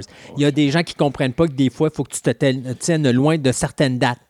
On s'entend que c'est pas le même public, Non. mais. Il y a des Yeah. limites. Tu sais, ils vont se faire voler. Là. Écoute, l'auditoire va, va se trancher entre The Rock et Star Wars. Désolé, là, mais il reste pas grand-chose. Il reste que des mythes. Là. Euh, Chazelle, dans son cas, euh, lui, nous avait donné euh, First Man, la biopic sur Neil Armstrong, Whiplash, et il travaille présentement pour Netflix sur une autre série musicale qui s'appelle The Heady. Du côté de The Little Mermaid, eh bien, c'est fait. L'acteur, c'est Jonah Howard King va interpréter le personnage du prince Eric dans l'adaptation cinématographique de The Little Mermaid, le film d'animation. C'est Rob Marshall qui nous avait donné l'excellent Mary Poppins, The Return of Mary Poppins, The Ouais. Mary Poppins Returns. Ouais, ouais, Euh, qui est excellent. Si vous ne l'avez pas vu, ça vaut la peine d'être vu. Surtout si vous avez aimé le Mary Poppins original. C'est un bel hommage au remake. J'avais tellement peur, puis il a vraiment suivi la ligne de- du film original. Très belle mise en scène. Le problème, écoute, j'ai avec ce film-là, c'est la, je te dirais la distribution un petit peu, c'est le fait qu'on a mis Ellie Bailey, qui est une Afro-américaine, dans le rôle de, euh, voyons, dans le rôle de Ariel euh, qui est une rousse. Là, on va mettre une afro-américaine. Moi, écoute, encore, je voyais rentrer à mon magasin cette semaine des enfants qui prenaient des pops de Ariel, euh, puis qui voient qu'Ariel est une sirène avec des cheveux roux, là, puis qu'elle est de, couleur blanche. Là, ils vont Ouais. se ramasser avec une afro-américaine. Moi, j'ai l'impression qu'au cinéma, les, les enfants vont tout le temps dire à leurs parents qui connaissent justement Little Mermaid Maman, elle est où Ariel Ben, c'est ça. c'est qui ça? J'ai peur, moi, à ce niveau-là. Mais, par exemple, au niveau de la, de la distribution, il y a quelque chose que j'ai trouvé vraiment original. Je déteste Melissa McCarthy à pas finir. Puis c'est elle qui va interpréter la terrifiante Ursula. Je trouve que le casting est parfait pour moi à ce niveau-là. Alors, donc, le film qui. Le tournage devrait débuter au début 2020 pour une sortie prévue. Pourquoi pas? Dans les alentours de Noël 2021. Hein? Pourquoi pas? Ben Alors, oui. tu sais, voilà, on va tout mettre en même temps. Alors, pourquoi pas? Et pour finir, ben, Nicolas Cage, euh, quand il voit qu'il ne veut plus rien de bon dans sa carrière, ben, décide de faire comme des gars comme Jean-Claude Van Damme, c'est-à-dire jouer lui-même, puis se payer sa gueule à lui-même. Alors, il va jouer dans C'est un, un signe film. bon hum- d'un humour. Ben, c'est un signe d'un gars qui a besoin d'argent et qui ne sait plus quoi faire. Alors, Nicolas Cage va jouer dans un film qui va s'appeler The Unbearable Weight of Massive Talent, où euh, Nicolas Cage va jouer le personnage de Nicolas Cage, un acteur désespéré d'obtenir un rôle dans le prochain film de Quentin Tarantino, et qui, par- en parallèle, reste- essaie de créer un nouveau problème. Là, je t'ai fait partir, Sébastien. Là. Ah, va. Et en parallèle, qui cherche à créer un nouveau, une nouvelle version de lui, mais datant des années 90, au moment où. Il était cool. Ouais, au moment où il était cool. Puis ce qui pourrait être un projet qui pourrait le sortir de ses dettes parce qu'il est cassé comme ça, pas de bon sens, ce qui est le cas présentement de. C'est une télé-réalité, Ah oui, ça. non, c'est ça. Nicolas Cage, il est, pr- il est cassé. C'est pour ça qu'il prend n'importe quel rôle présentement. Écoute, c'est- c'est- il n'y a plus d'argent, fait qu'il a besoin de ça. Et à un moment donné, il se fait inviter par un milliardaire mexicain, mais euh, la CIA vont le ramasser puis ils vont dire Là, mon homme, tu vas enquêter pour nous parce que ce milliardaire-là mexicain, c'est un criminel. Alors, bien sûr, là-dessus, ben, Nicolas Cage va en profiter pour faire des hommages à des rôles qu'il a fait, comme dans Gone in 60 Seconds, Face Off et Living Las Vegas. Donc, euh, The Unbearable Weight of Massing Talent euh, ou encore The Unbearable Weight of Watching Another Nicolas Cage Movie. Faites ce que vous voulez et ça s'en vient. Le projet, il n'y a pas de date de sortie, mais euh, c'est euh, Tom. Gormican qui présentement travaille au scénario qui va s'occuper de la production et de la réalisation de ce film-là. Il devrait passer pas le chapeau à la place. Oh mon Dieu, garde, laisse faire. On s'arrête quelques instants pour euh, quelques chroniques et on vous revient avec euh, cette, euh, cette TV Nostalgie où on parlait de Battlestar Galactica. Thank you.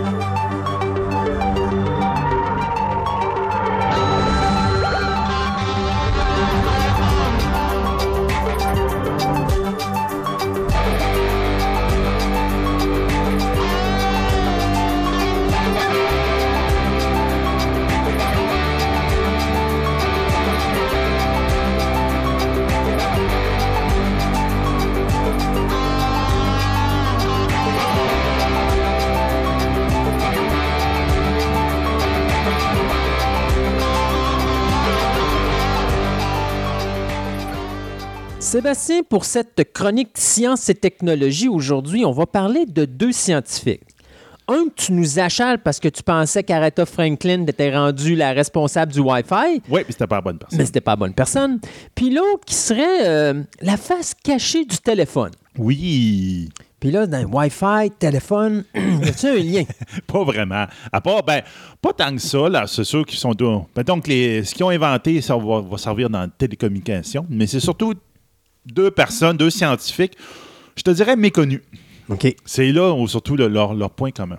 Alors aujourd'hui, on va apprendre à connaître les méconnus. Et à part honnête, les méconnus, ils sont moins méconnus. donc Alors aujourd'hui, c'est pas une science et technologie, mais c'est science et télécommunication. C'est ça.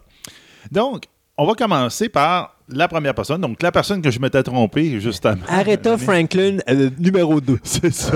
Qu'en fin de compte, on s'appelle Ha- Heidi Lamar. Donc, H-A-D-Y. Donc, ça, je pense que ça ne pas Heidi, mais en tout cas, c'est euh, c'est autrichien. Donc, je ne suis pas sûr. Ben, tu veux-tu que, tu veux-tu que je me mette à chanter la chanson Heidi? Heidi. Non, Ouais, non, c'est ça. OK. OK. Et Donc- tu sais que t- le nom que tu me donnes là est très loin d'Aretha Fra- Oh, Franklin. là. oui. C'est juste que comme c'était une série qui, au départ, parlait de Einstein, de Flamin, je pensais qu'il allait parler d'une femme scientifique, puis ça m'a tout de suite allumé sur elle, qui est un peu une personne méconnue. Mais en fin de compte, ils ont dérivé sur Mhm. Le soul, puis le la- soul, ouais. Donc, j'ai fait Ah, OK, la série. Une ça- génie de la musique, juste. Ouais, c'est qui ça. était Aretha Franklin. Mais on y va avec donc la personne que tu nous parles aujourd'hui, qui est donc, pour rappeler aux gens, Heidi Lamar. Allons, Madame Lamar. Madame Lamar.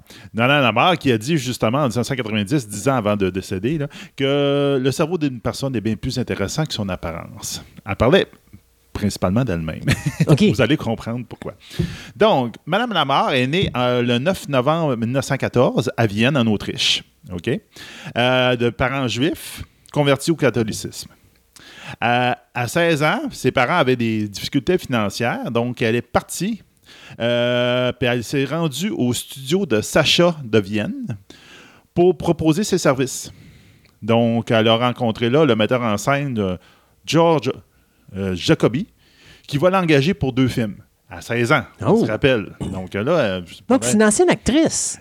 Ah, c'est pas rien qu'une ancienne actrice, c'est une actrice, principalement une actrice. Oh, OK. On va voir, la, la- la- on- à un moment donné, la science va embarquer.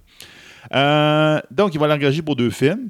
Donc, il y en a un que, regarde, je vais vous épargner mon autrichien, puis c'est Geldhof Oder. En tout cas, regarde, Non, laisse on ton autrichien, s'il te plaît, là. En tout cas, dans ce film-là, elle va jouer avec Roma Albach Reti, qui est la grand-mère de Robbie Schneider. OK. Donc, on voit tout de suite. euh. Euh, puis un autre film que lui va s'appeler euh, Une tempête dans un verre d'eau. Euh, je sais ça? Une, ouais, Une tempête dans un verre d'eau. Les deux films vont sortir en 1930 et en 1931. Donc, on se rappelle, elle est très jeune encore.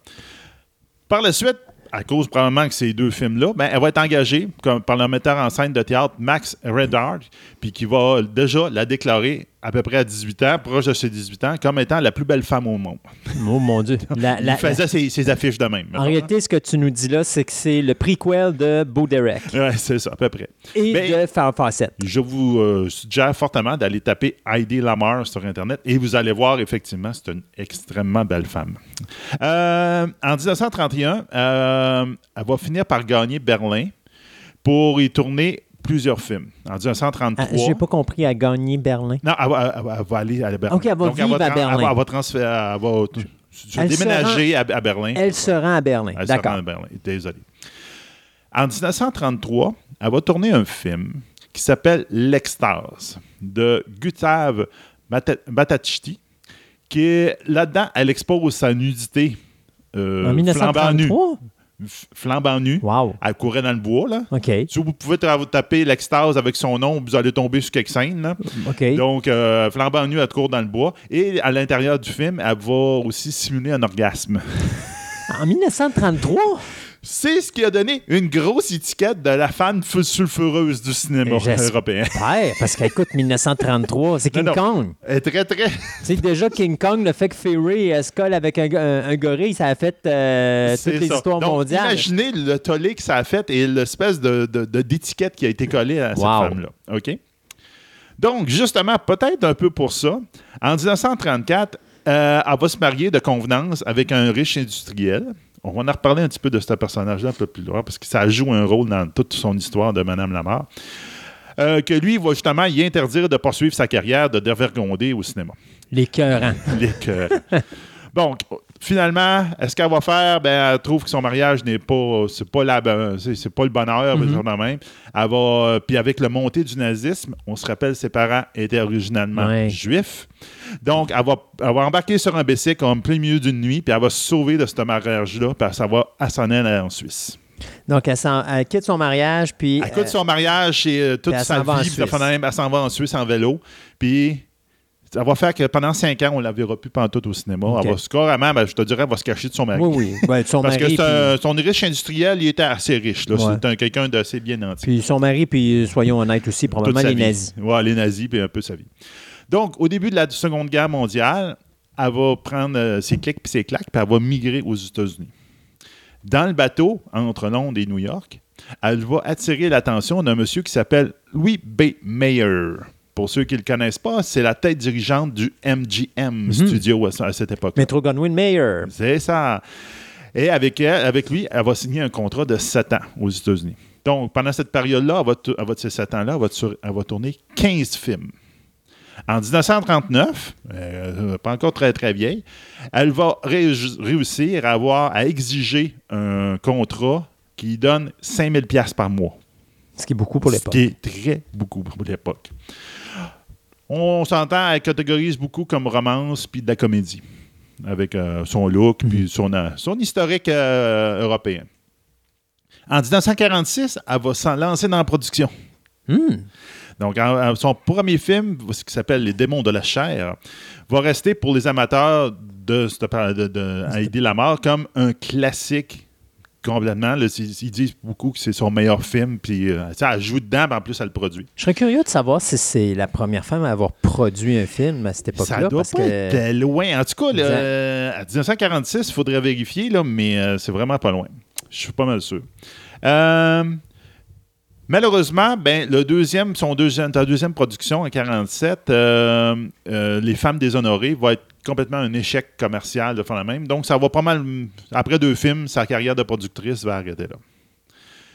Puis finalement, ça va aller en 1957, qu'elle va se retirer, elle va prendre sa retraite du, euh, cinéma. Puis après 35 films à son actif.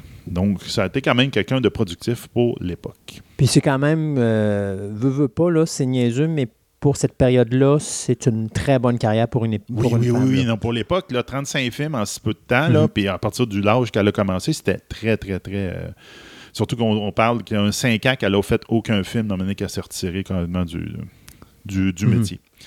Bon, OK. Donc, on parle d'une on parle d'une chronique de science. On va retourner dans la science. Donc, en disant ça, euh, c'est parce que c'est une. On s'entend, c'est une époque, euh, c'est une femme. Euh, c'est une femme qui a, à partir de 15-16 ans, euh, elle est partie travailler pour ses parents. là. donc, elle n'a pas été à l'école. Puis, en plus, euh, euh, qu'elle a une apparence physique très euh, avantageuse, qui, en fait, quand elle gagne sa vie de même avec les, euh, Les films. les films, etc. Donc, elle n'est pas pris au sérieux. C'est un, métier qui est encore euh, Mhm. pas très. euh, mettons que c'est un seconde main. là. On va dire que c'est un, métier de côté. Donc, on le met de côté. Donc, c'est pas quelqu'un qui a vraiment. euh, tu sais, tu, veux une scientifique qui me dit non, ça n'a pas l'air de ça. Donc, en 1941, avec sa- en collaboration avec M. George Hetwell, euh, Madame Lamar va proposer un système de communication applicable pour les torpilles radio-guidées. Dans 1941, au début de la guerre, qui permettrait aux émetteurs-récepteurs des torpilles de changer de fréquence, permettant, rendant ainsi pratiquement impossible la détection de l'attaque sous-marine par l'ennemi. En fin de compte, l'émetteur de récepteur, euh, représentez-vous, c'est comme ça qu'ils le vendaient à l'époque, représentez-vous un piano mécanique. Vous voyez dans les western avec la- la bobine, de, Oui. la- le, le rouleau de papier avec des trous Exact, dedans, puis qui ouais. fait jouer un peu la, la- Mhm. la pièce. C'est comme, c'est comme le, le, le, prequel à euh, ou des choses préenregistrées. C'est ça. Donc, c'est à peu près ça. Vous prenez ça comme idée dans votre tête. C'est que la, la bobine permettait de changer la fréquence radio de l'émetteur qui contrôlait la torpille. Donc, ça veut dire que dans le temps, c'était une, une onde radio particulière. Donc, l'ennemi pouvait écouter cette onde radio-là et dire Oh, il y a une torpille qui s'en vient. Ou encore, il pouvait, oh, il y a une torpille qui peut-être qui s'en vient sur cette fréquence-là, on va la brouiller. Donc, pour brouiller une onde, tu envoies une autre, un autre message à la même fréquence, puis là, la, la torpille ne sait plus quoi faire, puis elle fait n'importe quoi. Donc, elle, elle avait inventé une manière de shifter de fréquence continuellement, un peu comme le piano qui change de, de, de- de touche, puis qu'à l'autre bout, il était capable de suivre ce changement-là. Mais il n'était pas capable. Il était capable. Non, mais le, ben, le- le récepteur, la torpille était capable. C'est Oui. pas l'ennemi. Mais l'ennemi, il ne savait pas parce que c'était totalement aléatoire, là, le ça. changement. Mais question, euh, elle a-tu étudié en, en sciences, cette femme-là? C'est autodidacte. OK. Wow. C'est ça l'impressionnant. Puis le fait qu'elle a passé par en dessous de la. Il y a bien du monde Mhm. qui ne croyait pas encore ce personnage-là. Donc, l'armée, on- ils ont proposé cette idée, ils ont proposé ça, cette idée à l'armée. Puis l'armée a ri dans leur face. Dans la face à Mme Laward, M. Georges aussi qui était là. Donc, c'est carrément, il disait, vous voulez mettre un piano mécanique dans une, euh, dans une torpille puis dans un metteur radio? Il dit, voyons, on sait quoi cette idée de fou-là? Il dit, à la place, là, euh, femme, euh, retourne dans la vie Ouais. mondaine et fait des levées de fonds pour l'armée. Oui, ou encore, va, va, va, va faire des. Va va faire de la- de la popote. puis, va faire de la euh, popote. ouais, dit- puis autres, ils ont dit. Garde, va-t'en faire des, fonds, des levées de fonds pour l'armée. Puis il dit Fous-nous la paix là, si tu veux faire quelque chose pour l'effort de guerre. Il dit OK, je vais faire ça. À lever des millions. On fait ça, ça. Donc, elle a été quand même populaire. Elle a aidé quand même l'effort de guerre, même. Euh, on se rappelle du tout premier mariage que je vous ai parlé de Mhm. cette femme-là qui s'est mariée six fois dans sa vie. Donc, euh, elle a quand même une une vie amoureuse, amoureuse euh, très. euh, Mouvementé. mouvementé. Ben, ce premier, ce euh, Mariage. était avec un très grand fabricant d'armes de l'époque qui avait baigné dans toutes les armes secrètes de l'avant-guerre. Imaginez-vous Howard Stark. Ouais, de, de- C'est vraiment l'image dans, dans Iron Man, de- même. Dans Howard Stark, il travaille avec toutes les armes secrètes au début de la, la guerre. Ben, c'est carrément ça. Donc, elle, elle a appris justement d'où vient ce- le pattern, Mhm. l'idée de Ah, on va faire quelque chose pour brouiller les ondes euh, euh, des, des- des torpilles. Ben, Ça vient de là. ça vient de là. Donc, c'est quelqu'un qui, on the side, je te dirais qu'elle a appris en voyant d'autres personnes. Elle a dit Oh, quand ça c'est intéressant. Je- oh, il y a des livres de ça dans l'armoire, je vais les prendre puis je vais les lire. Donc, c'est vraiment quelqu'un d'autodidacte qui s'est servi de son, pa- son parcours. de faire la même. Le fameux système, oui, l'armée à l'époque, en 1941, Mais, mais on- ce système de transmission de saut de fréquence est encore utilisé p- présentement dans le positionnement des satellites GPS, dans le système de liaison chiffrée militaire, dans les communications de la navette spatiale avec le sol, dans la téléphonie mobile, les technologies Wi-Fi puis Bluetooth. Donc, c'est ce qu'elle a fait à ce moment-là. Euh, elle n'a jamais eu de redevance ou quoi que ce soit par rapport à ça, parce que quand son invention a été brevetée, les brevets y ont été confisqués parce que c'est une immigrante qui venait d'un pays ennemi durant la Non. guerre. Ben, Donc, elle n'arrivait pas de la Suède. ben, l'Autriche, vais faire la L'Autriche, même, mais c'était conquis. Donc là, regarde, c'est, le- à ce Mais moment-là, ça devient pas. Donc, elle n'a jamais été compensée par tout ce droit d'auteur de son brevet, malheureusement, que présentement, on évalue que ce brevet-là valait 300 milliards. Wow. Donc, c'est beaucoup d'argent. Euh, euh, donc, elle bricolait dans sa. sa- imaginez qu'on tourne des, films de puis à sa petite roulotte. Elle bricolait dans sa petite roulotte. Elle expérimentait ses affaires. Puis il y a même beaucoup de monde qui dit qu'elle se faisait payer des équipements scientifiques, entre autres par John F. Kennedy. Donc, elle avait des connaissances. euh, on savait que John F. Kennedy avait des connaissances dans le milieu artistique, de ben, il l'avait aussi avec Mme Lamar. Euh, donc, avec, euh, elle a aussi travaillé avec Harold Hughes. Ben, Harold Hughes, c'est un aviateur qui est aussi inventeur, que lui voulait réinventer à l'époque euh, les avions, faire l'avion le plus rapide au monde. Mais à ce moment-là, elle s'est dit Ah, ouais, c'est intéressant cette idée-là. Attends un peu, je vais aller acheter des livres sur les poissons et les oiseaux. Puis là, je vais regarder comment que ça marche. Je dis, ah, OK, ça marche de même, l'aérodynamisme, le phénomène. Ah, ben les ailes carrées des avions, ça ne sert à rien, ça freine les avions. Il faudrait plutôt des ailes triangulaires. Ce qu'on sait maintenant, c'est que les F-18 ont des ailes triangulaires que- pour aller plus vite, exactement. Euh, donc, on peut rappeler tout le temps, c'est une femme qui a quitté l'école à 16 ans. Donc, il n'y a pas eu d'autodidacte complètement.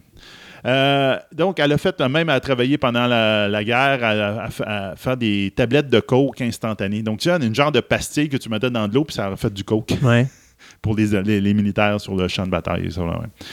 Encore pr- présentement, plusieurs scientifiques d'aujourd'hui préfèrent penser que c'était probablement une femme fatale espion, donc une Matahari, qui aurait volé des inventions nazies plutôt que ça soit une inventrice qui aurait, Ouais. qui aurait inventé toutes ces affaires-là ou qui aurait travaillé sur plusieurs choses. C'est dur d'accepter qu'une femme soit plus intelligente qu'un homme à cette période-là. Sa vie secrète, le côté secret de sa passion n'a été connu que très récemment. Il y, a un, film qui a été fait, un documentaire qui s'appelle Bombshell The Heidi euh, Lamar Story en 2017, qui dure à peu près 90 minutes. Pendant cette recherche de tout ça, il y a un moment donné, a- la, la- personne, la femme qui fait le documentaire, elle a appelé plein de monde. À elle a appelé un journaliste, puis elle a dit Hey, sais-tu combien d'années que j'attends que tu m'appelles Il dit Viens-t'en ici, j'ai plein de documents. J'ai tous ces écrits, ces cahiers de lab, je les ai tous. J'attendais juste que quelqu'un s'intéresse à elle, puis il dit Voici. Ça, ça m'amuse. T'as un gars, un journaliste en plus de ça, qui a devant lui l'histoire d'une femme puis les preuves Il n'y a pour pas prouver le que cette femme-là. de le faire. je te Pourquoi dirais. pas? C'est un journaliste, il a juste mais écrire y a un personne- livre. Il n'y a personne qui veut s'intéresser. Ben, Il faut, faut avoir de l'argent, des fois, pour écrire un livre. hein. Ou Non. quelqu'un pour le publier. Tu te trouves une maison d'édition, quand tu Elle, veux, elle tu avait les fonds pour son documentaire. Donc, Ouais. là, elle est partie avec ça. tu sais, donc, Elle avait les fonds. Euh, ben, malheureusement, elle est quand même morte dans l'anonymat. Elle a reçu quand même rétroactivement le prix pour Electronic Frontier Foundation en 1997. Mais elle n'est pas allée chercher le prix, probablement parce que tu as un petit peu débité de tout. euh, Regarde, c'est le temps à 97 de, de me reconnaître. Puis à titre posthume, Ouais, parce qu'elle est morte trois années plus tard. Ouais, c'est ça. Donc, à titre posthume, elle a été admise au National Inventor Hall of Fame en 2014. Donc, c'est quand même beaucoup plus tard que ça a été reconnu. Donc, c'est quand même une personne très intéressante. Moi, je l'ai découvert par hasard dans la série Timeless, dans le troisième épisode de la saison 2. Les personnages qui voyagent dans le temps la Mhm. rencontrent, ils font un épisode avec ça. là. Donc, euh, c'est vraiment intéressant. Ça s'appelait l'épisode Hollywoodland. Donc, euh, un personnage très méconnu, puis ça même comme là, Christophe, il regarde les photos, puis ça même. Je regarde pas les photos, je regardais sa date de, de décès De décès, là. pour savoir, parce que tantôt tu me disais elle a eu son prix en 97. Ouais, c'est puis- ça. Elle est morte en 2000, je pense, ça. à peu près. Ouais, c'est ça. Donc, première chose. Deuxième personne que je voulais vous parler, ben, c'est un Québécois. Mais un Québécois que personne ne connaît, mais que tout le monde a entendu parler. je vais parler de M. Cyril Duquette. Dont Cyril? Cyril Duquette. M. Cyril Duquette, dont la rue à Québec du même nom. Parce qu'entre autres, il a été politicien, parce que sa rue a été nommée à cause qu'il a été politicien. Euh, il a- son surnom était le magicien de la rue Saint-Jean. Monsieur Duquette est né le 31 mars mille- euh, 1841 et est décédé le 1er décembre 1922. Donc, ça s'entend que c'est euh, il y a longtemps, à Québec. Euh, de métier, c'était euh, considéré comme un orfèvre, un flûtiste, un homme politique et un inventeur. Au début de sa vie, il était intéressé par la peinture, mais en fin de compte, un ami qui était peintre, il a dit Rentre pas là-dedans, il n'y a pas d'argent à faire là-dedans. là. A dit Va-t'en ailleurs. Donc, il a décidé d'aller vers l'orfèvrerie. Donc, en, 1950 en 10 1854, excusez, à l'âge de 13 ans, il a commencé un apprentissage avec un orfèvre sur la rue Saint-Jean. Puis pendant 7 ans, il a appris le métier. En 1862, euh, il a pris la relève de son maître, puis a ouvert boutique, euh, une boutique d'horloger et de bijoutier. Sa réputation va grandir assez qu'à un moment donné, il va ouvrir une deuxième boutique euh, au quartier Saint-Roch. Il expose justement ses œuvres, enfin, même dans sa vitrine, etc. Justement, en 1866, ils ont- on découvre une perle exceptionnelle euh, dans la rivière sud de Saint-François, donc au, Can- au Canada. Puis euh, lui, il en prend, il apprend, il fait une broche qui va présenter l'exposition universelle de Paris en 1967. Puis sa, participation va mettre à l'avant-plan les perles canadiennes. C'est lui qui va avoir mis les perles canadiennes. Dit, ah, ben, en fin de compte, ça existe, puis ils sont belles. c'est carrément ça. ça C'est ça qui a mis sur la carte euh, les perles canadiennes. Dès le début de sa formation, il va donc montrer beaucoup, beaucoup d'intérêt pour la science. Astronomie, physique, chimie, géolo- géologie, minéralogie. Il invente toutes sortes d'instruments, euh, puis se tient au courant de toutes les avancées qu'il peut euh, utilisé, autant dans son métier qu'à côté. Parmi ses inventions, entre autres, on va signaler en 1865 l'invention du moteur, à vapeur fait d'acier de cuivre de 41 cm. On s'entend que c'est pas bien gros comme une machine à vapeur, qui permet justement d'actionner un petit tour. Cette véritable euh, chef-d'œuvre de, de mécanique a été exposé pendant trois ans dans la vitrine justement de ces magasins. Mais elle va finalement être acquise par le Collège de Sainte-Anne-de-la-Pocatière et qui est toujours là présentement. L'invention est toujours exposée là-bas.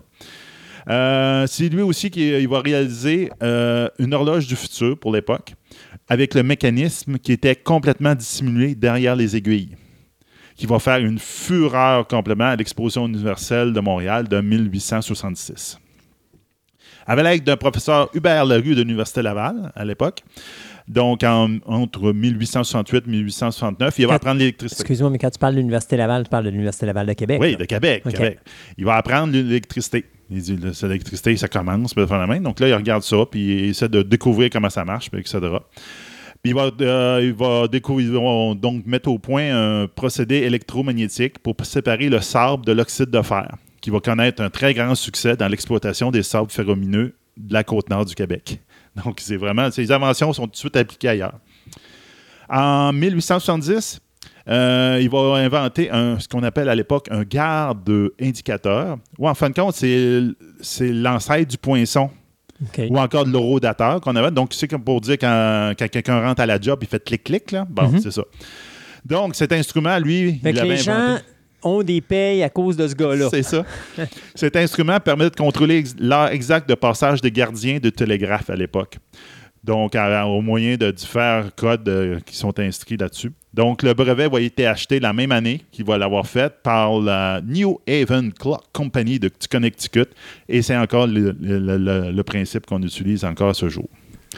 En 1872, il trouve un moyen d'électrifier le mouvement des tours et des clochers. À, pensais- à l'époque, c'était des, Je pensais que tu allais dire qu'il a trouvé le moyen d'électrifier quelqu'un. il a trouvé quelqu'un. non, ben c'est il y a les mécanismes, les affaires Ouais. qui sont mécaniques à l'époque, mais lui, il trouve un moyen d'électrifier ce système Donc, de mettre de l'électricité pour que le la machine La fonctionne. machine fonctionne dans les horloges des clochers d'église Hmm. ou encore des municipales. Donc, il, va, il voit l'opportunité, il propose ça à plein de, fabriques. Fait que c'est à euh, cause de lui que maintenant les mondes sont jamais à l'heure parce que les batteries tombent à terre. Ouais, ben lui, il va probablement que c'était pas des batteries dans le temps. Ouais. mais- Mais avant, dans le temps que c'était mécanique, les horloges, ils étaient tout le temps à bonne heure. Donc, ouais, il fallait quelqu'un qui remonte. Là.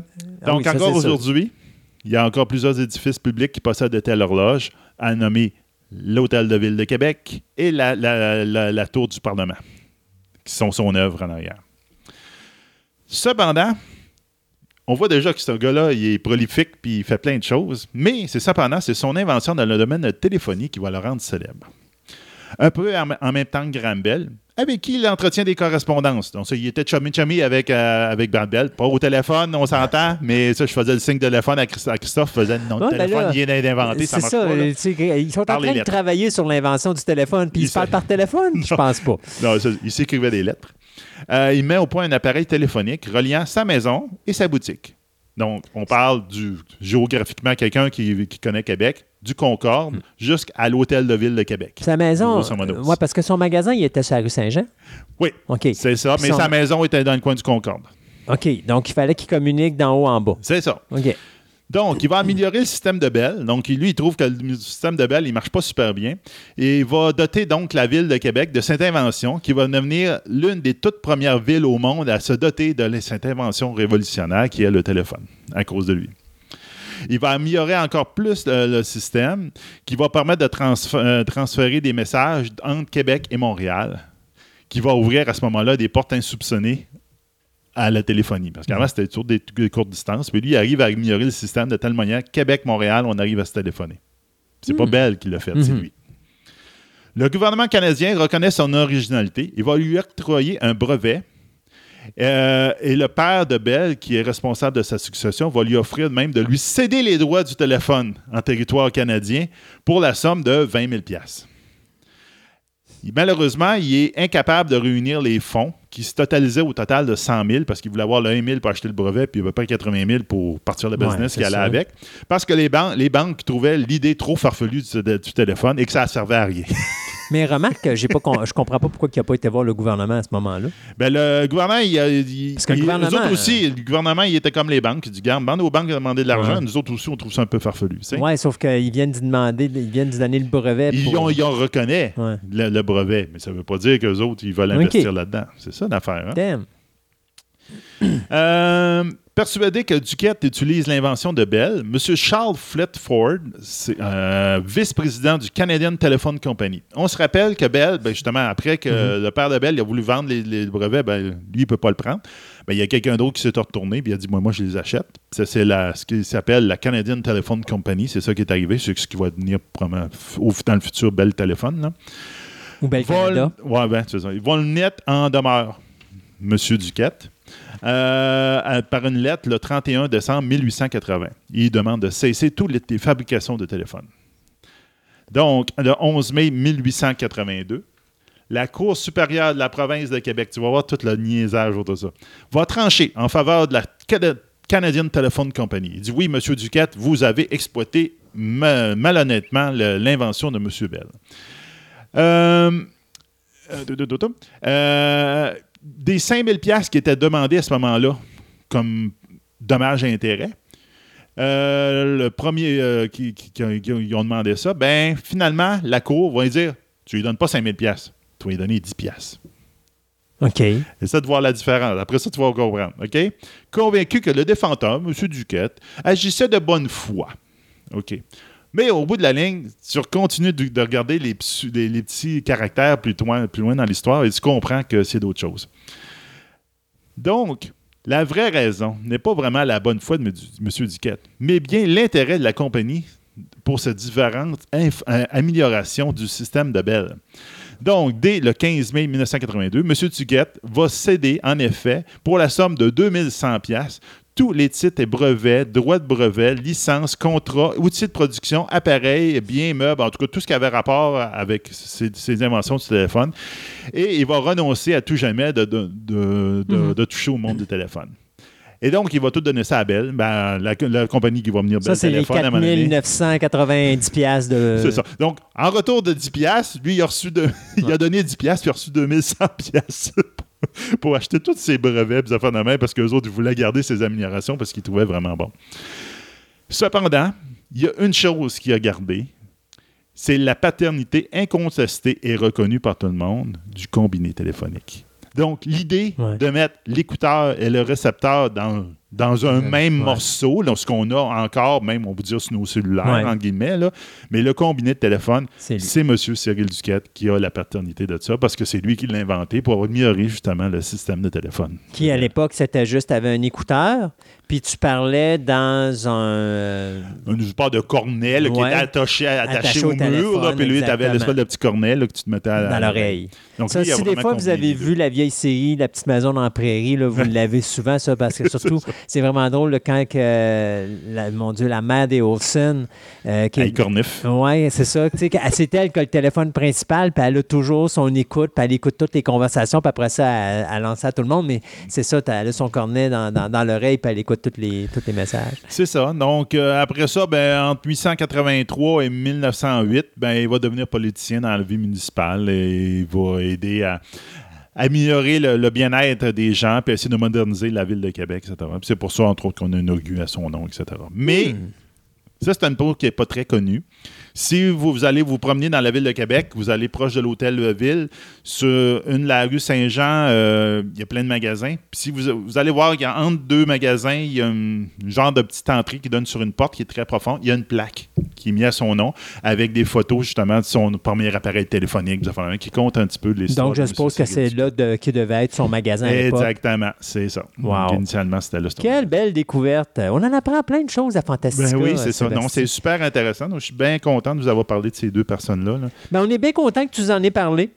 Fait que, Un pour réparer mon erreur et deux pour euh, lui, je l'aimais bien, monsieur. Oui, pauvre, pauvre, pauvre Aretha Franklin, euh, mais euh, en tout cas, euh, on, on va espérer qu'elle arrête de se retourner dans sa tombe Ah, présentement. regarde, je pense qu'elle va être correcte. OK, c'est bon. Hey, merci beaucoup, Seb. Et puis on se dit à la prochaine Science et technologie.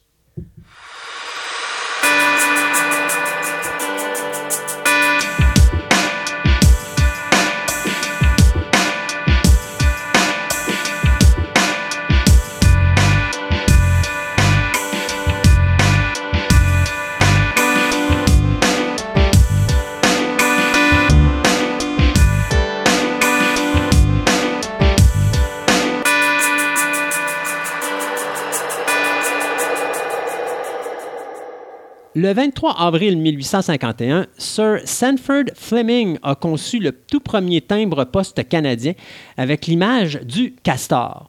D'ailleurs, c'est probablement ce qui a renforcé le plus l'image du Canada avec le castor. Euh, ce timbre-là coûtait 3 pence. C'était même pas à ce moment-là des scènes qu'on avait. Et j'ai profité de cette introduction-là pour nous amener aussi en studio un collectionneur de timbres canadiens. Et je dis timbres canadiens parce que il y a des collectionneurs de timbres canadiens, puis il y a ceux que je considère qui ont énormément de courage, soit ceux qui collectionnent les timbres mondiaux. Parce qu'habituellement, le timbre mondial, moi, je considère que ça prend plusieurs générations pour compléter une collection. Remarque que probablement que le timbre canadien aussi, parce qu'il y a certains timbres qui sont probablement très dispendieux. Mais ça, c'est ce dont va nous parler aujourd'hui Sébastien Simard. Sébastien, bonjour. Bonjour Christophe. Bienvenue à Fantastica. Merci. Alors, on va parler de le timbre canadien aujourd'hui. Et j'aimerais ça d'abord que tu expliques aux auditeurs d'où est venue cette merveilleuse passion du timbre canadien. Alors Christophe, moi ça a commencé assez jeune. hein. J'avais euh, peut-être euh, trois ou quatre ans. hein. Euh, C'est dans mes lointains souvenirs. J'étais sur la côte nord à ce moment-là. Mon père collectionnait. Euh, à ce moment-là, les timbres mondiaux, hein, euh, dans ton introduction, tu le mentionnais, c'était assez courant à ce moment-là de voir euh, certains adultes bon, hériter cette passion-là de leurs grands-parents. Puis le timbre était aussi un objet de, de- passion plus commun qu'aujourd'hui. Alors, et le thème mondial était facilement accessible parce que, bon, évidemment, la poste était plus utilisée qu'au- qu'aujourd'hui. Donc, mon père avait une collection de thèmes mondiaux dans différents albums et euh, je prenais plaisir à regarder hein, ces albums, puis à lui, po- lui poser des questions, puis à regarder la beauté des timbres. Euh, donc, c'était coloré, les timbres français étaient magnifiques. Et c'est un peu comme ça que euh, mon intérêt pour les timbres a débuté, donc avec la collection de mon père, qui pourtant à ce moment-là avait cessé de collectionner, mais avait gardé ses albums, les a par la suite donnés à une connaissance, c'est pas moi qui en ai hérité. Je crois pas que ça avait une grande valeur, mais euh, c'est le début de ma passion.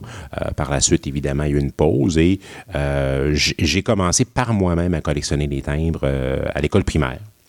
Là, j'étais rendu dans, dans Charlevoix, à Baie-Saint-Paul, et là, il y avait une activité parascolaire qui était offerte par un collectionneur de timbres canadien seulement. Et c'est à partir de ce moment-là que, tout doucement, j'ai monté ma propre collection jusqu'à aujourd'hui. hein. Maintenant, je vais dire mon âge, j'ai- j'ai 46 ans. Donc, j'ai commencé, je vous dirais, à collectionner les timbres là, euh, vers l'âge de 7 ans. Euh, ouais. Donc, presque 40 ans. Presque. Presque. Presque, j'aurai bientôt 47. voilà. Euh, ça a commencé comment? Euh, C'est-à-dire les premiers thèmes qu'on a, est-ce que c'est un investissement qu'on a fait? Est-ce que ça a été donné justement dans cette, euh, dans cette activité-là? Alors, de ce que je me souviens, euh, c'est sûr que pendant cette activité-là, la personne qui s'occupait de... C'était un monsieur Mailloux, je me rappelle de son nom, un homme de un monsieur de Baie-Saint-Paul, probablement peut-être décédé aujourd'hui, mais euh, c'est un grand passionné de thème. On était euh, peut-être une dizaine de jeunes euh, à la bibliothèque et ce monsieur-là nous, nous, a- nous apportait des, des timbres usagés essentiellement, donc les timbres qui avaient déjà été utilisés sur enveloppe. Et à cet âge-là, on s'entend que le plaisir de collectionner, en tout cas, la collection, c'est d'avoir le plus d'éléments possible de la collection, hein, le plus d'items possible. Et différents, euh, idéalement. Puis par la suite, on peut faire des échanges, qu'on voit beaucoup moins maintenant dans le marché, même si ça n'existe à peu près plus, cette façon de collectionner-là.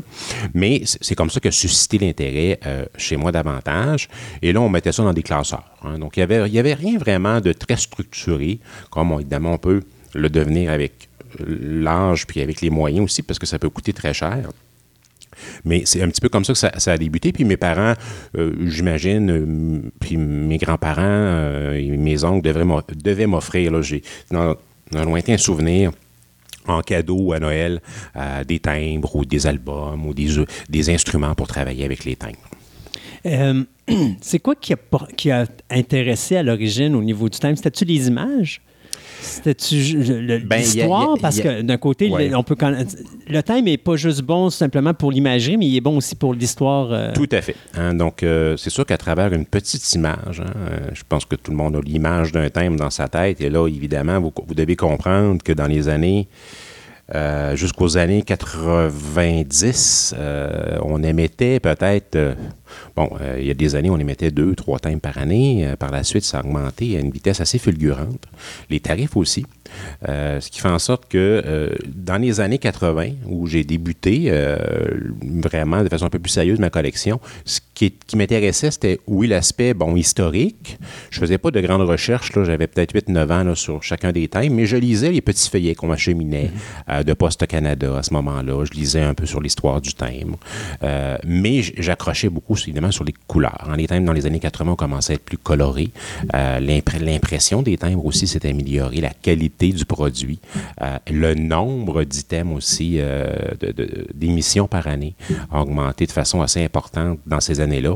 Et euh, évidemment, ça, c'était avec mon regard de, de jeune garçon. Donc là, c'était pas tant la rareté, mais c'était d'avoir de beaux timbres. Et là, les années ont, commencé. Bien évidemment, euh, j'ai commencé à avoir un petit emploi d'été durant l'adolescence. Ma collection devenait un petit peu plus importante. Là, je m'intéressais à d'autres types de timbres. Quand je dis d'autres types de timbres, je passais du timbre oblitéré qu'on me donnait quand j'avais 6 ou 7 ans à du timbre neuf.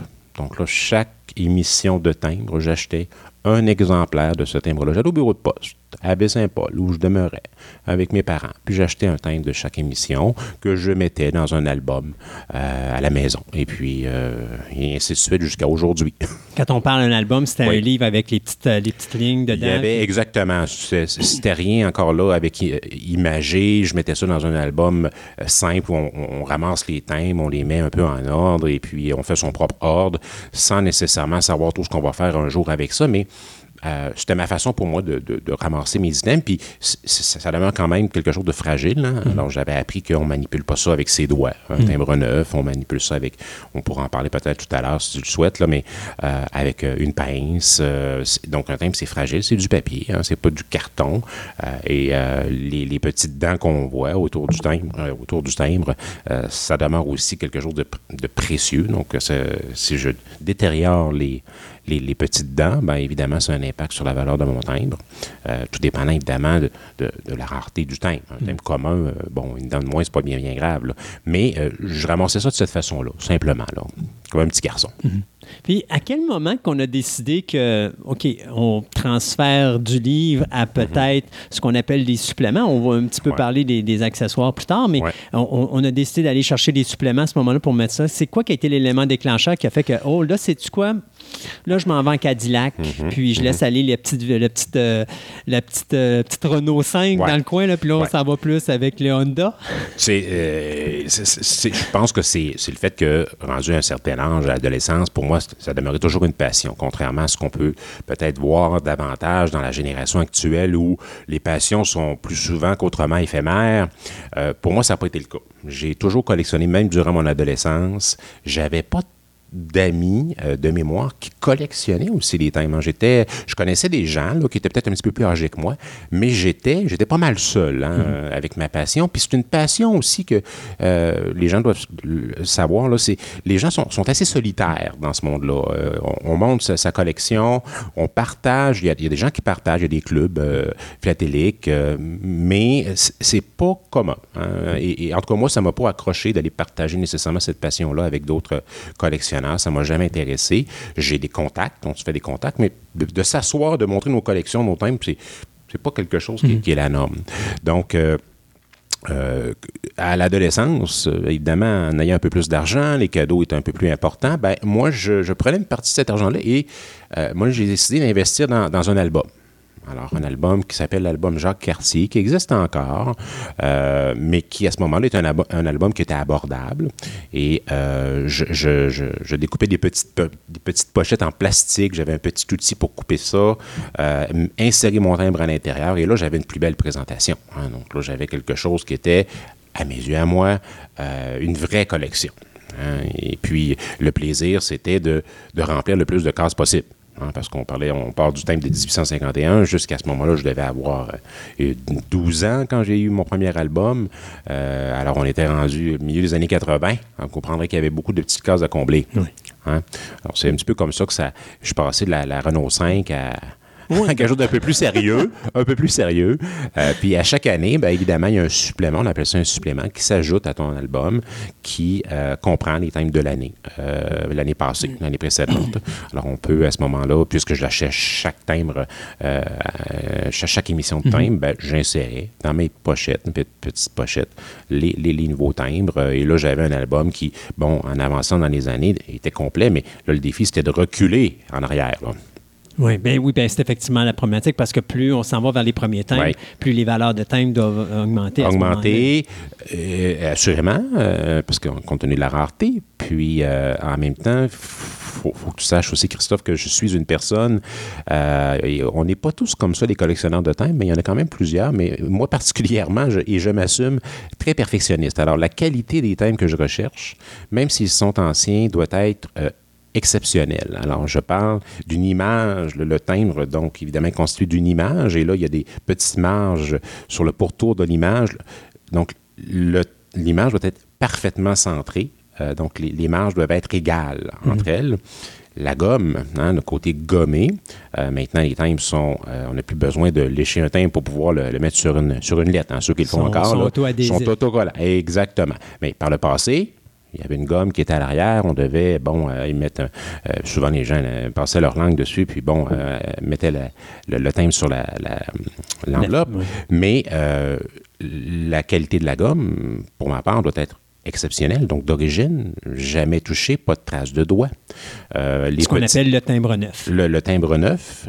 Et dans le timbre neuf, il y a différents grades aussi. Encore là, c'est c'est comme les collectionneurs de cartes euh, à jouer, de cartes de hockey, peu importe. Un un coin euh, endommagé sur une carte a un impact euh, souvent dramatique sur son prix, euh, sa valeur marchande. Ben, c'est un peu la même chose pour le timbre euh, ancien ou le timbre plus rare, euh, parce qu'il y a des variétés aussi qui ne sont pas nécessairement euh, anciennes, mais qui, peuvent être récentes. Mais aussitôt qu'on altère euh, la qualité du produit, ben, ça a un impact sur, sur son prix. Et moi, je recherche, euh, je recherche le, le timbre qui est le plus parfait possible. Avec le temps, ça a commencé dans les années 1850, comme on disait tantôt, il n'y avait pas beaucoup de timbres. Là, soudainement, il y a eu un boom. Aujourd'hui, on a Internet, euh, on a les emails, on a Facebook, on a Twitter, on a Instagram, on a plein de choses. Euh, je pense que c'est pas difficile de comprendre qu'au niveau de la poste, ça a tendance à diminuer. Tout à fait. Est-ce que Post Canada a ralenti sa production de timbres ou est-ce qu'il continue à faire une vaste, un vaste choix de timbres pour ses collectionneurs, pareil, même s'ils sont de moins en moins utilisés euh, sur le. Post Canada, étrangement, ne, suit pas les règles du marché, hein, philatélique en tant que tel. Donc, on émet, euh, je te dirais, Christophe, depuis, bon, 25 ans, énormément de timbres chaque année. Alors, on souligne, je, je pense que, bon, la mission première de Poste Canada, évidemment, euh, c'est de faire de l'argent. C'est pas, pas tant de faire de l'argent avec les timbres. hein. Euh, Le timbre devient, à ce moment-là, euh, une façon d'illustrer un peu l'histoire d'un personnage, d'un endroit, euh, d'un objet. On, cherche des, thématiques qu'on qu'on souligne à travers bon, cette image-là qui, est- le timbre.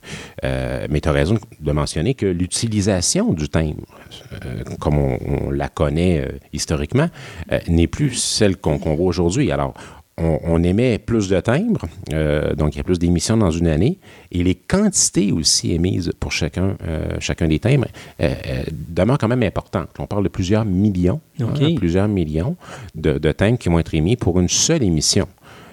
Et si on a 25-30 émissions par année, ben ça fait beaucoup de timbres en circulation qui, évidemment, ne se retrouvent pas tous, sur une, tous sur une enveloppe ou entre les mains des collectionneurs, parce que on en parlera peut-être tout à l'heure. Les collectionneurs de timbres, là, euh, c'est une, den- une denrée qui devient de plus en plus Ah oui, rare. ah oui. Hein, c'est une clientèle qui est vieillissante. Je fais partie des jeunes collectionneurs. Imaginez donc que je m'en vais vers 50 ans. Alors, il n'y a pas beaucoup de relève là-dedans. non? Ben, malheureusement, j'ai toujours dit, euh, s'il n'y a pas une euh, télécommande euh, qui rallonge, ben, plutôt, ou s'il n'y a pas un fil qui, rallonge le timbre et qui s'en va sur une console de jeu, il y a des fortes chances que ça intéresse moins les petits. L'image est bonne, hein? c'est sûr que c'est c'est pas quelque chose, c'est pas un objet, tu sais, c'est- ça demeure un morceau de papier. Ouais. Euh, donc, c'est peu attractif, si on veut, pour... C'est plus euh, passif comme, euh, comme activité. tout- tout à fait. Alors, avec la, le- la génération d'aujourd'hui, ça correspond moins, hein, puis là, je parle d'aujourd'hui, mais même celle d'il n'y a pas si longtemps, là, à- à ce que ce qui, qui accroche davantage les, en- les enfants. Euh, la carte d'hockey intéresse davantage l'enfant, ou les Pokémon intéressent davantage les enfants qu'un simple timbre. hein, parce que, bon, même les jeunes de, qui ont, qui ont en 15 ans et moins, poster une lettre, ils le savent c'est quoi. Mais l'ont-ils déjà fait une seule fois dans leur vie? Euh, possiblement, même pas. Hein, Des timbres, est-ce qu'il y en a à la maison? Il y en a rarement. hein. Quelqu'un va s'acheter un carnet de timbres puis il va faire un an avec parce que, bon, il va arriver à un certain moment donné qu'il n'aura pas le choix de poster une lettre. Mais donc la, relève, euh, elle, est, elle est pauvre. Euh, je, ne connais pas, moi, et pourtant je travaille dans un milieu où il y a beaucoup d'enfants, euh, je ne connais pas d'enfant qui m'a déjà parlé de, de son intérêt pour la philatélie.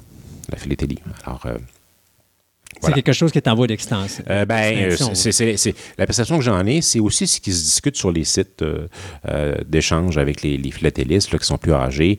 On, on le reconnaît, Poste Canada a aussi fait en sorte, a tué un peu le marché. On parlait tout à l'heure du, du grand nombre d'émissions, le fait qu'il y a pour chacune des émissions un grand nombre de thèmes qui sont émis. Et donc, il n'y a pas de rareté, il n'y a, pas de valeur ajoutée à ça. Et quand on collectionne, oui, on, on- on cherche à, à ramasser des, des objets, mais en même temps, on, on a toujours un peu espoir de, de pas, pas, pas- pas dire de faire d'argent, mais tu sais que ce qu'on investit, on ne perdra pas nécessairement au change. Et, et- et les gens qui achètent des timbres aujourd'hui, des timbres récents, euh, pour te donner une idée, puis donner une idée aussi à tes auditeurs, euh, j'achète pour 100 dollars de timbres au bureau de poste qui sont tous neufs, là, en parfaite condition. Ben, je veux revendre ces mêmes timbres dans 10 ans. Dans 10 ans, donc on est rendu en fin des années euh, 2000, euh, euh, 2020, là. On va être en, on sera en 2029.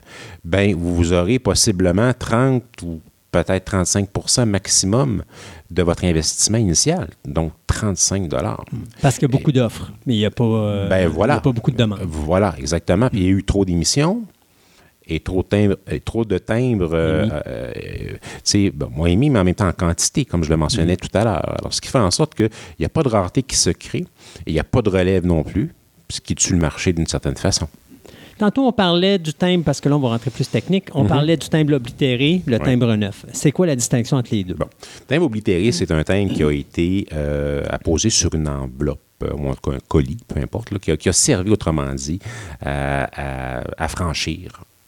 Euh, bon, une lettre ou euh, une, une boîte, à, soit dans, dans- dans le pays où on- nous sommes, donc euh, au Canada, ou à, ou à l'étranger, Ou en bon québécois, a été étampé. a été étampé. Bon, évidemment, historiquement, on, on est en paix hein, on- on- avec à la main. hein. Alors, il y avait une personne, il y avait des gens qui étaient bon au comptoir postal ou évidemment qui traitaient la poste et qui, avec bon une étampe du jour, de, apposaient ben, plus ou moins de façon habile là, sur le timbre hein, ce sceau-là. Euh, maintenant, c'est fait par une machine, euh, sauf si on le demande à la personne qui nous répond au comptoir postal de prendre encore là sa petite étampe et d'étamper la date du jour. Maintenant, ce qu'on voit, puis parfois même quand vous recevez des, euh, des lettres avec un timbre, hein, ce qui est, rare, mais vous verrez même pas de traces d'encre, que ce soit par machine ou manuel sur le timbre, ça se fait tellement rapidement. Donc, c'est, donc bref, c'est un timbre qui a déjà été qui est utilisé, qui a été, donc la gomme était évidemment n'est plus présente sur le timbre. On peut, hein, il y a des gens qui collectionnent ça, donc on, on peut les faire, euh, euh, on les décolle si on veut, ou on les détache du euh, substrat sur lequel il est, il est collé. Donc, on les fait tremper dans une solution, puis on les fait sécher par la suite. On, on les installe dans différents albums. Donc, les, les, les timbres, les très vieux timbres, il y en a qui valent quand même très cher, mais c'est plutôt rare. C'est- une niche euh, qui. euh, Il y a des gens qui, qui collectionnent ces timbres-là, mais en termes de, de, de rareté, puis en termes de valeur, c'est beaucoup moins que les timbres, euh, timbres neufs. Donc, ce que je, je collectionne, moi. Donc, j'ai jamais collectionné de timbres usagés. euh, Bon, parce qu'il y en avait, il y en a tellement. Euh, et puisque je recherche vraiment une qualité de timbre, ben, les timbres usagés, souvent la manipulation ben, peut laisser à désirer. Et la- bien sûr, la valeur du timbre oblitéré est beaucoup moindre que le timbre neuf, qui lui est un timbre qui n'a pas été étampé, mais qui n'a pas été collé non plus. Donc Exactement. la colle est parfaite. là. Tout à fait, comme s'il sortait de l'impr- de l'imprimerie. Euh, les accessoires qu'on se sert pour le timbre. Tantôt, on parlait d'une pince. Euh, tantôt, on parlait qu'il y a des gens qui collaient leur timbre euh, sur des suppléments, mais il y a aussi ce qu'on appelle les charnières, je crois. Oui, les charnières. Les charnières ont été utilisées, on les utilise presque plus là. Les charnières ont été utilisées pour euh, apposer les thèmes dans les albums. hein. Euh, donc, dans les années, je vous dirais la première partie, bon, les 60 premières années du, du euh, 20e siècle, les collectionneurs, plusieurs, collectionneurs euh, apposaient cette petite charnière-là derrière le timbre, le timbre neuf. Même, il y avait des timbres usagés qui les apposaient comme ça, mais on a vu des timbres neufs, donc qui qualité euh, d'imprimerie. Euh, et ils- cette petite charnière-là vient se coller derrière le timbre et on appose l'autre côté collant dans un album. Ce que ça fait, bon, évidemment, le timbre demeure de qualité neuve, donc, euh, euh, donc timbre neuf, mais on va, on va, on va mentionner à ce moment-là qu'il est avec charnière ça déprécie le timbre. hein, puis ça peut le déprécier de façon assez substantielle. là. Des fois, pour un timbre, il y a des, certains timbres qui vont valoir, je vais vous donner un exemple au catalogue, 100 dollars. et si vous n'avez pas de charnière sur ce timbre-là, et là, on parle des timbres plus anciens, là, vous comprendrez qu'on ne met plus de charnière sur les timbres récents depuis belle lurette, là, euh, le prix peut tripler, quadrupler. Alors, beaucoup plus recherché par le collectionneur parce que, ça, historiquement, euh, on, met, on utilisait davantage ce type de, de, de produit-là pour mettre les thèmes dans les albums que les insérer seulement dans, dans, un, dans un album sans, euh, sans qu'ils soient collés, sans qu'ils adhèrent à quoi que ce soit. Euh, donc, oui, on en voit encore chez, certains marchands des charnières, mais c'est, à, ma connaissance, peu ou pas utilisé. On a, tu l'as mentionné tout à l'heure, les pinces, hein, on ne prend pas une pince à sourcils. Là. Les, les- les dames qui écoutent ou les hommes qui, ont une idée de la pince, c'est une pince spécialisée pour manipuler euh, les timbres. Il y a différentes longueurs, différentes formes. Euh, on trouve ça chez Jean Marchand qui, euh, qui en vend. Tout simplement, c'est spécialisé. Euh, et c'est peu dispendieux. hein. Les objets, là, petits objets, là, ça coûte pas très cher. là. Euh, Il y en a qui vont utiliser des fois des loupes. Moi, bon, hein, rendu à, à mon âge, j'ai parfois besoin de voir certains petits détails. Donc, euh, utiliser une loupe pour pouvoir voir des, des petits caractères ou des, euh, des variétés sur un timbre. Il y a également des lampes qui permettent de euh, des lampes au phosphore, donc qui permettent de voir les bandes de phosphore, les bandes de marquage sur le côté des timbres. Ces bandes-là sont apparues dans les années 60, je ne m'abuse. Euh, et des fois, il y a des variétés aussi euh, qu'on peut déceler avec cette lampe spécialisée-là. C'est, encore là un outil qui n'est pas très dispendieux. C'est ce qu'on appelle des lampes UV. Les lampes UV, exactement. Donc, qui permet de. Puis, puis là, il y a, évidemment, il y a, il y a différentes zones hein, qu'on peut. lampes- ces lampes-là, il y a des lampes qui sont beaucoup moins dispendieuses à 23 jusqu'à 300-400 Donc, on peut voir des, fois des, euh, variétés de, euh, de ph- phosphorescence sur les timbres. Euh, ce qui, mais ça, on est dans les outils très spécialisés. Là. C'est le genre d'outils que moi, je n'utilise pas parce que j'ai peu ou pas d'intérêt pour ce qui est des bandes de marquage. Et évidemment, ce qui coûte le plus cher, ben, c'est euh, les, les, les, le fameux, le- les fameux albums. On parlait tout à l'heure de la, la, la Civic. Ben, depuis euh, la fin de ma vingtaine, je me suis, me suis procuré peut-être la, la Ferrari des albums. Alors, il y a des qualités hein, d'albums, pas tant parce que, bon, l'im- l'image demeure la même euh, sur le papier, mais bon, la qualité du papier, euh, euh, les albums sont en cuir, il y a des pochettes euh, pour insérer l'album. Alors, on a une qualité d'album qui, qui fait en sorte que quand on, on insère nos thèmes dedans, ben, il y a une présentation qui est vraiment unique, là, qui est vraiment, qui est vraiment superbe, en tout cas pour le philatéliste que je suis. Quand Et là, on parle, puis je m'excuse de Oui. couper, quand on parle album, là, c'est des albums qui sont faits dans lesquels on inclut les suppléments. C'est à pas fait. les albums avec les petites pages comme on parlait au début où est-ce que c'est Puis on, On- met les thèmes dedans. Exactement. C'est comme, euh, c'est, comme un, un livre illustré Mhm. hein, dans lequel on a euh, les images des timbres, dans lequel on, là, la, petite pochette en plastique, elle est déjà découpée, toute faite sur mesure. C'est, c'est, fait en, en usine. C'est vraiment sur un papier euh, sans acide. Alors, on a qu'à insérer hein, nos- notre timbre à l'intérieur de cette petite pochette-là. Le timbre est protégé et ça fait, comme je le mentionnais tout à l'heure, une très belle présentation. Et à chaque année, on, peut se procurer justement un supplément pour, euh, donc le supplément annuel, on appelle ça comme ça, pour insérer les timbres de l'année précédente, ce que je fais. Donc, euh, ça, c'est ce que je vous dirais coûte le, le- plus, euh, le plus cher là, pour la personne qui est avancée là, dans sa collection, mais même pour la personne qui, qui débute, c'est le l'album. Quand on a un album, ça, ça- ça peut monter quand même assez vite là, parce qu'on a beaucoup de timbres, comme je l'ai mentionné, qui sont émis chaque année. Mais je suppose là-dedans qu'il doit y avoir plusieurs va- variétés de prix au niveau des albums parce que Il y a- oui. il y a des albums qui sont plus noir et blanc au niveau des images, il y en fait. a qui sont plus couleurs. Donc à ce Oui. moment-là, ça dépend toujours de où- jusqu'où on veut investir. Euh, puis, est-ce que je me trompe de dire. Est-ce que je me trompe de dire qu'avant d'être un investissement monétaire, ça doit être un investissement personnel pour dire que c'est un plaisir personnel? Parce que si on disait tantôt qu'on peut peut-être aller chercher seulement 30% de la valeur ou 40% de sa valeur de timbre, si on fait ça pour l'argent, on n'est pas dans la bonne, dans la bonne game. là. A- Assurément. Donc, il faut, faut, faut, faut voir que euh, l'intérêt pour la philatélie, pour co- collectionner les timbres, euh, au départ, et puis, puis même encore aujourd'hui, c'est une question de passion. C'est une passion. Euh, c'est sûr que si on peut en faire, de la- on peut faire des sous un jour quand, quand on la vendra, parce que l'intention, quand on collectionne les timbres comme ça pendant plusieurs années, c'est de continuer à le faire jusqu'à temps qu'on soit en mesure de le faire. Notre santé nous le permet, notre portefeuille nous le permet, notre intérêt nous le permet. Euh, donc, c'est pas le, le but de faire de l'argent. Oui, euh, j'achète parfois des timbres qui euh, ont une certaine valeur dans le but de, revendre euh, ces timbres-là à une tierce personne qui a un intérêt et, d'en dégager un certain bénéfice. Euh, il y a un marché encore qui existe pour ça. Il y a des marchands qui, achètent, il y a d'autres collectionneurs qui achètent, il y a des réseaux pour ça. Euh, mais il faut, bien s'y connaître parce que le collectionneur de base, quand il se procure les timbres, ben, c'est comme des cartes de hockey. Je reviens à mon exemple cliché. C'est pas tant pour faire euh, beaucoup d'argent avec ça, c'est davantage pour combler ce, besoin-là ou cette passion-là qu'il a. Euh, c'est la même chose pour les timbres, simplement. Sébastien, le temps passe tellement vite qu'on va arrêter là C'est déjà terminé. pour la première partie parce Wow. que je pense qu'on va faire ça en deux parties parce qu'il y a encore plein de choses que je veux poser comme question Ben, et j'en problème. profite pour avoir une personne qui jase plus que moi dans ton micro, ce qui est très rare. Ben, Alors Sébastien, on se dit à la semaine prochaine, À la Ben, semaine ben, prochaine. dans deux semaines, plutôt à la prochaine émission pour Oui. euh, la deuxième partie de Et- cette euh, fabuleuse entrevue. C'était un plaisir, Christophe. Merci. Salut. 3, 2, 1. Ils sont partis. Si mes calculs sont exacts, lorsque ce petit bolide atteindra 88 miles à l'heure, attends-toi à voir quelque chose qui décoiffe. So, back to it. You know nothing, Jon Snow.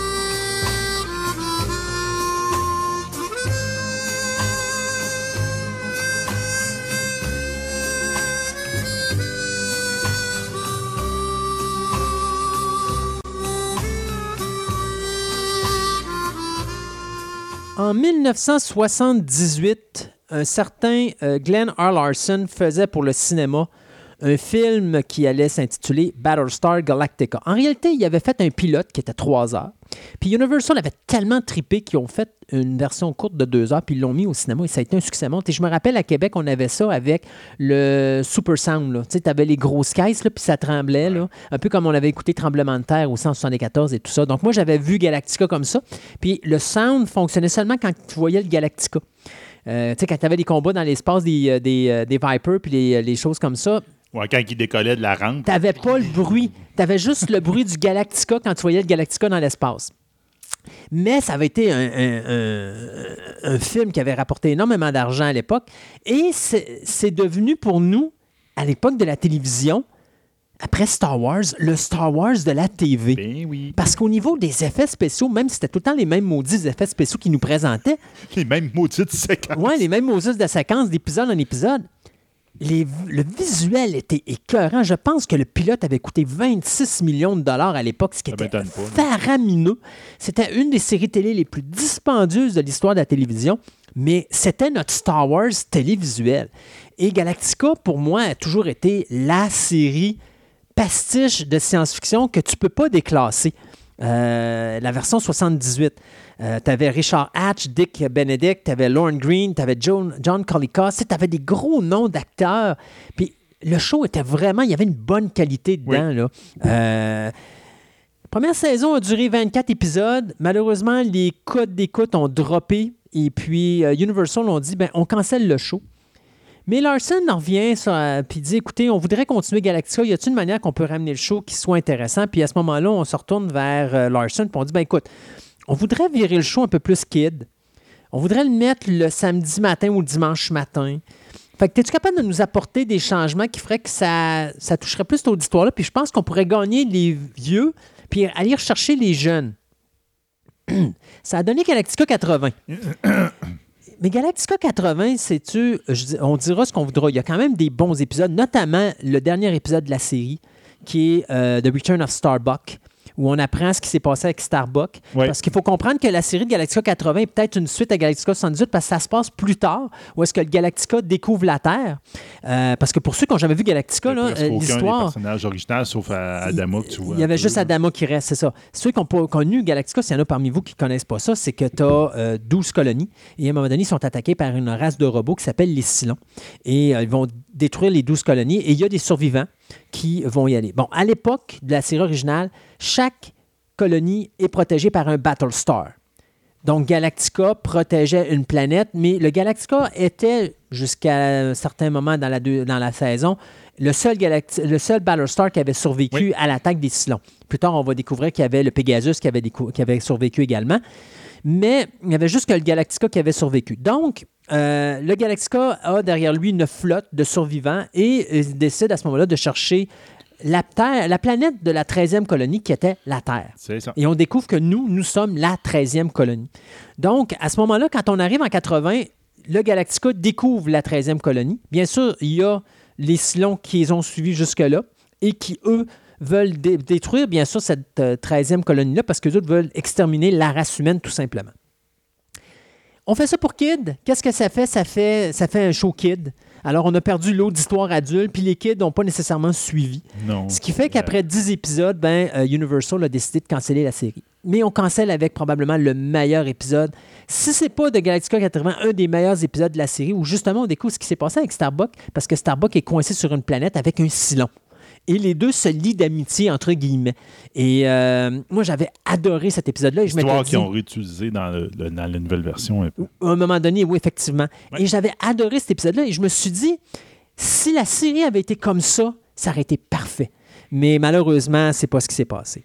Et il faudra attendre 24 ans avant qu'un certain euh, Ronald D. Moore arrive avec un nouveau concept de Battlestar Galactica. Et dites-moi, je vais vous le dire tout de suite, là, moi, quand j'ai vu qu'il y avait un remake de Battlestar Galactica, soyons honnêtes, là, euh, la barre était très haute. Parce que Galactica est une série culte. Toutes les gens de ma génération et de ta génération, Oui. Sébastien, Ah nous autres. Galactica, si tu touches pas à ça, c'est parfait, la série originale de 78. C'est impeccable. On ne veut pas autre chose que ça. Et moi, tant qu'à moi, avec la série de 2004, qui a été quand même une série de quatre saisons, 76 épisodes au total, euh, je pense que Moore a réussi à créer quelque chose de totalement différent de ce Galactica-là et je lui donne là-dessus. À ce niveau-là, il a fait du beau travail. Euh, je pense que le, le- le- il a gardé un respect de la série originale. Il est resté avec les thématiques du- de la série originale. Il les a juste modifiées quelque peu. Là où moi, personnellement, je trouve qu'il s'est perdu, il s'est un petit peu trop perdu dans sa politique, parce qu'à un moment donné, ça devient un show politique plus qu'un Ah show oui, space totalement. opéra. Et il s'est perdu dans la religion. Parce que le show est amplement religieux, et même trop tant qu'à moi. Ah là. oui, beaucoup trop. Euh, euh, tu le vois dans la série originale, cet aspect-là religieux, où est-ce que tu vois à un moment donné qu'ils s'en vont sur une planète, ils découvrent un, un archange qui est le diable. Puis là, tu as les espèces de vaisseaux de lumière, Lumière. qui sont comme les. C'est comme le Dieu, là, c'est comme le paradis. Mais ils te le mettent pas dans la face continuellement. Là, dans cette série-là, tu l'as du premier épisode au dernier épisode, puis même que ça en est par moment, euh, comme ce que devient Starbuck, sans donner de punch si vous n'avez pas vu la série, ce que devient Starbuck, à un moment donné, c'est tu, tu l'acceptes, mais d'un autre côté, tu dis, ouais, là, c'est trop spirituel, votre affaire. C'est ça. Moi, tu sais, quand toi, t'as as plus euh, moins aimé la quatrième saison. Ouais. Moi, j'ai vraiment décroché à la troisième. Les deux premières saisons, je le conseillais à tout le monde. J'ai Ouais. dit, waouh, c'est bon à embarquer là-dedans. Le pilote est un des Oui. meilleurs pilotes de série télé que j'ai vu de ma vie. Très, très bien fait. Mais moi, c'est à- tout de suite à la troisième saison, j'ai commencé à décrocher parce que je trouvais que la qualité des, des- des histoires, de même, la logique Hmm. des combats ou quoi que ce Puis là, je faisais, mais voyons, ils me prennent-tu pour une cruche? J'ai-tu une poignée dans le dos? Là, à un moment donné, j'ai fait, ah, non, non, j'arrête ça là. Puis euh, quand le monde m'a parlé de la fin, puis justement de la quatrième Ouais. saison, j'ai fait OK, gars, j'ai bien fait. Je C'est dommage même parce pas là-dedans. il y a des bons épisodes dans la quatrième Ah oui, saison. oui. Tu as l'épisode de la mutinerie qui, do- qui dure deux épisodes, qui est excellent. Tu as l'épisode final. La conclusion de cette série-là est un des plus beaux finishes que j'ai vu pour une série télé. Euh, tu sais, comme je te disais en début, j'étais quasiment. euh, Tu sais, je disais que le- les trois épisodes de conclusion de Galactica sont quasiment aussi bons que le pilote d'origine. Tu as le droit à du space opéra, à, un vrai conflit spatial. C'est du Star Wars télévision de bonne qualité. Là où moi, je j'ai beaucoup de difficultés avec la nouvelle série de Galactica, c'est cette histoire de tourner avec caméra à l'épaule avec les images qui shake tout le temps. Euh, ça, je suis pas capable. Caprica, ça a tué tant qu'à moi, je pense, le show, parce que je pense que c'était pire dans Caprica. Euh, malgré que non, c'est pas vrai. Caprica, ils se sont calmés un petit peu. C'était pire dans Blood and, euh, Blood and, Blood and Iron and Blood. Euh, genre. Ouais, petit- Blood and, and- ça, ouais, c'est ça. Le, qui était supposé être le pilote Blood du and nouvel Chrome. Blood and Chrome, qui devait être la, la- la série qui devait se situer entre les deux séries, entre Galactica et Caprica, parce Ouais. qu'ils ont fait une série de Caprica qui a été cancellée après 19 épisodes. Mais il avait fait un pilote là-dessus. Et là, c'était vraiment, j'avais mal au cœur. J'ai eu vraiment de la misère à me taper Ah, cet épisode-là. C'était comme euh, l'histoire ben, D'Adama. quand il était jeune. Là, Exactement, quand il, il travaille sur le Galactica, quand il arrive sur le Galactica comme un simple pilote. C'est ça. Mais, tu sais, en dehors de ça, je te dirais, je trouve que la façon que Moore a apporté ses personnages, et je pense que c'est ça l'intérêt, c'est la façon qu'il a apporté ses personnages, puis qu'il a travaillé ses personnages, ça apporte beaucoup de crédibilité au show. Là où ça se détériore, comme on disait tantôt, tout l'aspect des silons. Parce qu'à un moment donné, les silons, euh, ils vont dans une direction, puis là, tu dirais, OK, là, on avait des histoires, mais c'est parce que c'était peut-être pour une ou deux saisons, puis là, on n'arrête pas de nous renouveler, fait que là, il faut qu'on shift. Et là, tu as l'impression qu'ils sont obligés de shifter dans des directions qui font que les silons, ils se tiennent plus debout. La raison pourquoi ils éliminent la race humaine, à un moment donné, ça vient qu'elle disparaît, puis tu te rends compte que finalement, euh, tu comprends pas pourquoi ils éliminent la Non, race non, humaine. c'est ça. Ben, ça a tout le temps été un running gag Mm. dans la nouvelle série. Tu sais, il disait, il euh, c'est- la série commençait, tout- chaque épisode commençait à They have a plan. Ouais, puis arrêtez, Puis il tout le monde eu. faisait, ils n'ont pas de plan. Non. Il a dit, oublie ça. Puis à un moment donné, ils ont même fait une- Ouais. un film pour expliquer The, The plan, ouais. Puis quand tu écoutais le film, tu fais, OK, tu ne sais pas plus que moi. Là, Il n'y a pas de plan. Il n'y en avait pas de plan. C'était juste un punch, euh, un punch qui a été remplacé par après euh, They're Looking for a Home, Ouais. qui était Earth, parce qu'à un moment donné, ils vont trouver la Terre, qui va être la 13e colonie, qui est encore là stupide quand tu apprends qu'est-ce qu'est la 13e colonie, parce que la réalité est que techniquement, l'être humain a créé le Silon, mais tu te rends compte que le Silon existait avant que l'être humain le crée. Tu sais, à un moment donné, puis bon, c'est- c'est- ça devient difficile. Ça, c'est une différence entre la série originale et la nouvelle Ouais. série. Parce que la nouvelle série, ben. C'est l'être c'est humain supposé technique. l'être humain qui a créé les silons, alors que dans la série originale, C'est vraiment une race, à part. C'est ça, une race exactement. de- une race de, de- machines de machines qui veut juste exterminer la race humaine. C'est ça. Mais, mais c'est ça. Alors, tu sais, c'est- il y, a- il y a des affaires que tant qu'à moi, là, ça, ça... Baltar est un problème tant qu'à moi également. Oui. Le personnage est super intéressant au début, puis à un moment donné, il il- on dirait qu'ils ne savent plus quoi faire avec. Fait qu'au lieu de le tuer, on le garde, puis on le modifie, puis on le modifie, puis, on- puis à un moment donné, il perd de la crédibilité de Ils A à Z. Non, c'est ça. Puis, Tu sais, un mais. Tu sais, je vais prendre euh, Stargate Universe. Ouais. C'est t'as le, le, le, qui est le même le concept. professeur, le, oui, le professeur là, qui est justement. Il est, il est comme en deux, là. ça. Il est pas vraiment méchant, mais il est pas vraiment gentil. Je trouve qu'il l'avait mieux dans Oui. Stargate Ouais, Universe. c'était Robert- la- oui, ça, c'était c'est Robert Carlyle. c'est L'acteur était vraiment mais C'est excellent. comme tu l'as jusqu'à la fin, tu Ouais. fais. C'est un personnage que tu veux fesser dans le mur, Ouais. là. C'est toi, mais il est bon, là. Puis le bâtard est un peu ça au départ, mais à un moment donné, comme tu dis, le, On il dirait se c'est- dégonfle. on sait plus, dégonfle. même puis on sait plus quoi faire avec. Non, c'est sais, ça. tu- il te le met dans des situations, puis tu te dis, ouais, mais pourquoi il est là? Puis là, tu te dis, OK, là, il fait partie de la, euh, de la raison que les terriens, pas que les terriens, mais que les colonies vont découvrir la Terre, mais en réalité, finalement, il n'y a aucun rapport là-dedans. Non, non, il y a pas c'est- c'est- tu sens qu'ils ils ont- ils essaient de, prou- de, de nous montrer ce personnage puis de le garder pour garder un lien avec la série originale, mais moi, je l'aurais tué à un moment donné. J'aurais dit, fuck Baltar, on s'en débarrasse. On s'en débarrasse. Puis on continue avec d'autres choses, tu sais, mais, mais enfin, c'est- je trouve qu'il y a des bons côtés dans Galactica. C'est pas une série à nier, c'est pas une série à lever le nez dessus. Il y a une belle qualité de show. Surtout aujourd'hui que les shows sont de bonne qualité. À cette période-là, c'était dans les dernières séries que, que Sci-Fi Channel faisait de bonne Oui. qualité. Euh, donc, je pense que c'est à écouter. Mais effectivement, attelez-vous, il y a des épisodes qui sont longs, puis il y a des périodes qui sont longues. Là. Euh, Ouais, il y en a qui sont- ça m'a découragé, moi, pas mal. Puis Caprica, je pourrais dire, on a- ceux que ça lui tente, leur tente d'embarquer dans Caprica, Caprica, ouais. c'est être intéressant. Oui, Caprica est bien. C'est juste qu'à un moment donné, ça, ça encore là, à un moment donné, les personnages, ils shiftent à gauche et à droite. Puis- à gauche ou à droite, puis c'est une série qui est entre deux chaises. Ouais, oui, tu exact. veux se faire science-fiction parce que c'est un prequel à, à À Galactica, Galactica. mais ça tourne autour quasiment d'un show de mafia. Ouais. Mais avec l'histoire d'intelligence artificielle, puis le, le- le- le- la réalité virtuelle qui peut ressembler un peu à Player One. Player, player One, ouais, ouais, ouais, c'est ça. C'est ça, ouais. Ready. Player One. Ready Player One, où là, tu as un Ouais. monde virtuel. Ouais. de sais, je trouvais le thème intéressant en science-fiction, mais je l'aurais strippé de tout. Battlestar Galactica, puis dit enlève le robot, puis tout, puis dit garde, mais juste ça, et tu aurais fait une série de science-fiction super intéressante. Puis même là. si ça finit en queue de poisson, à la fin, ils mettent des extraits de la deuxième saison, puis ça te permet quand même de dire Ouais, OK, avec ça, je suis capable de finir le show là, puis de tomber à Galactica par la ça. suite. Hey Sébastien, c'est fini? Ben oui, déjà. Donc, on saute à la 65 pour la prochaine émission, dans deux semaines. Et puis, merci à vous, les auditeurs. Euh, on a hâte d'avoir notre cadeau de Noël. J'ai hâte, ça s'en vient vite. Euh, merci beaucoup à vous, les auditeurs, de nous encourager, de nous écouter. Et puis, on se dit donc à la prochaine de Fantastica.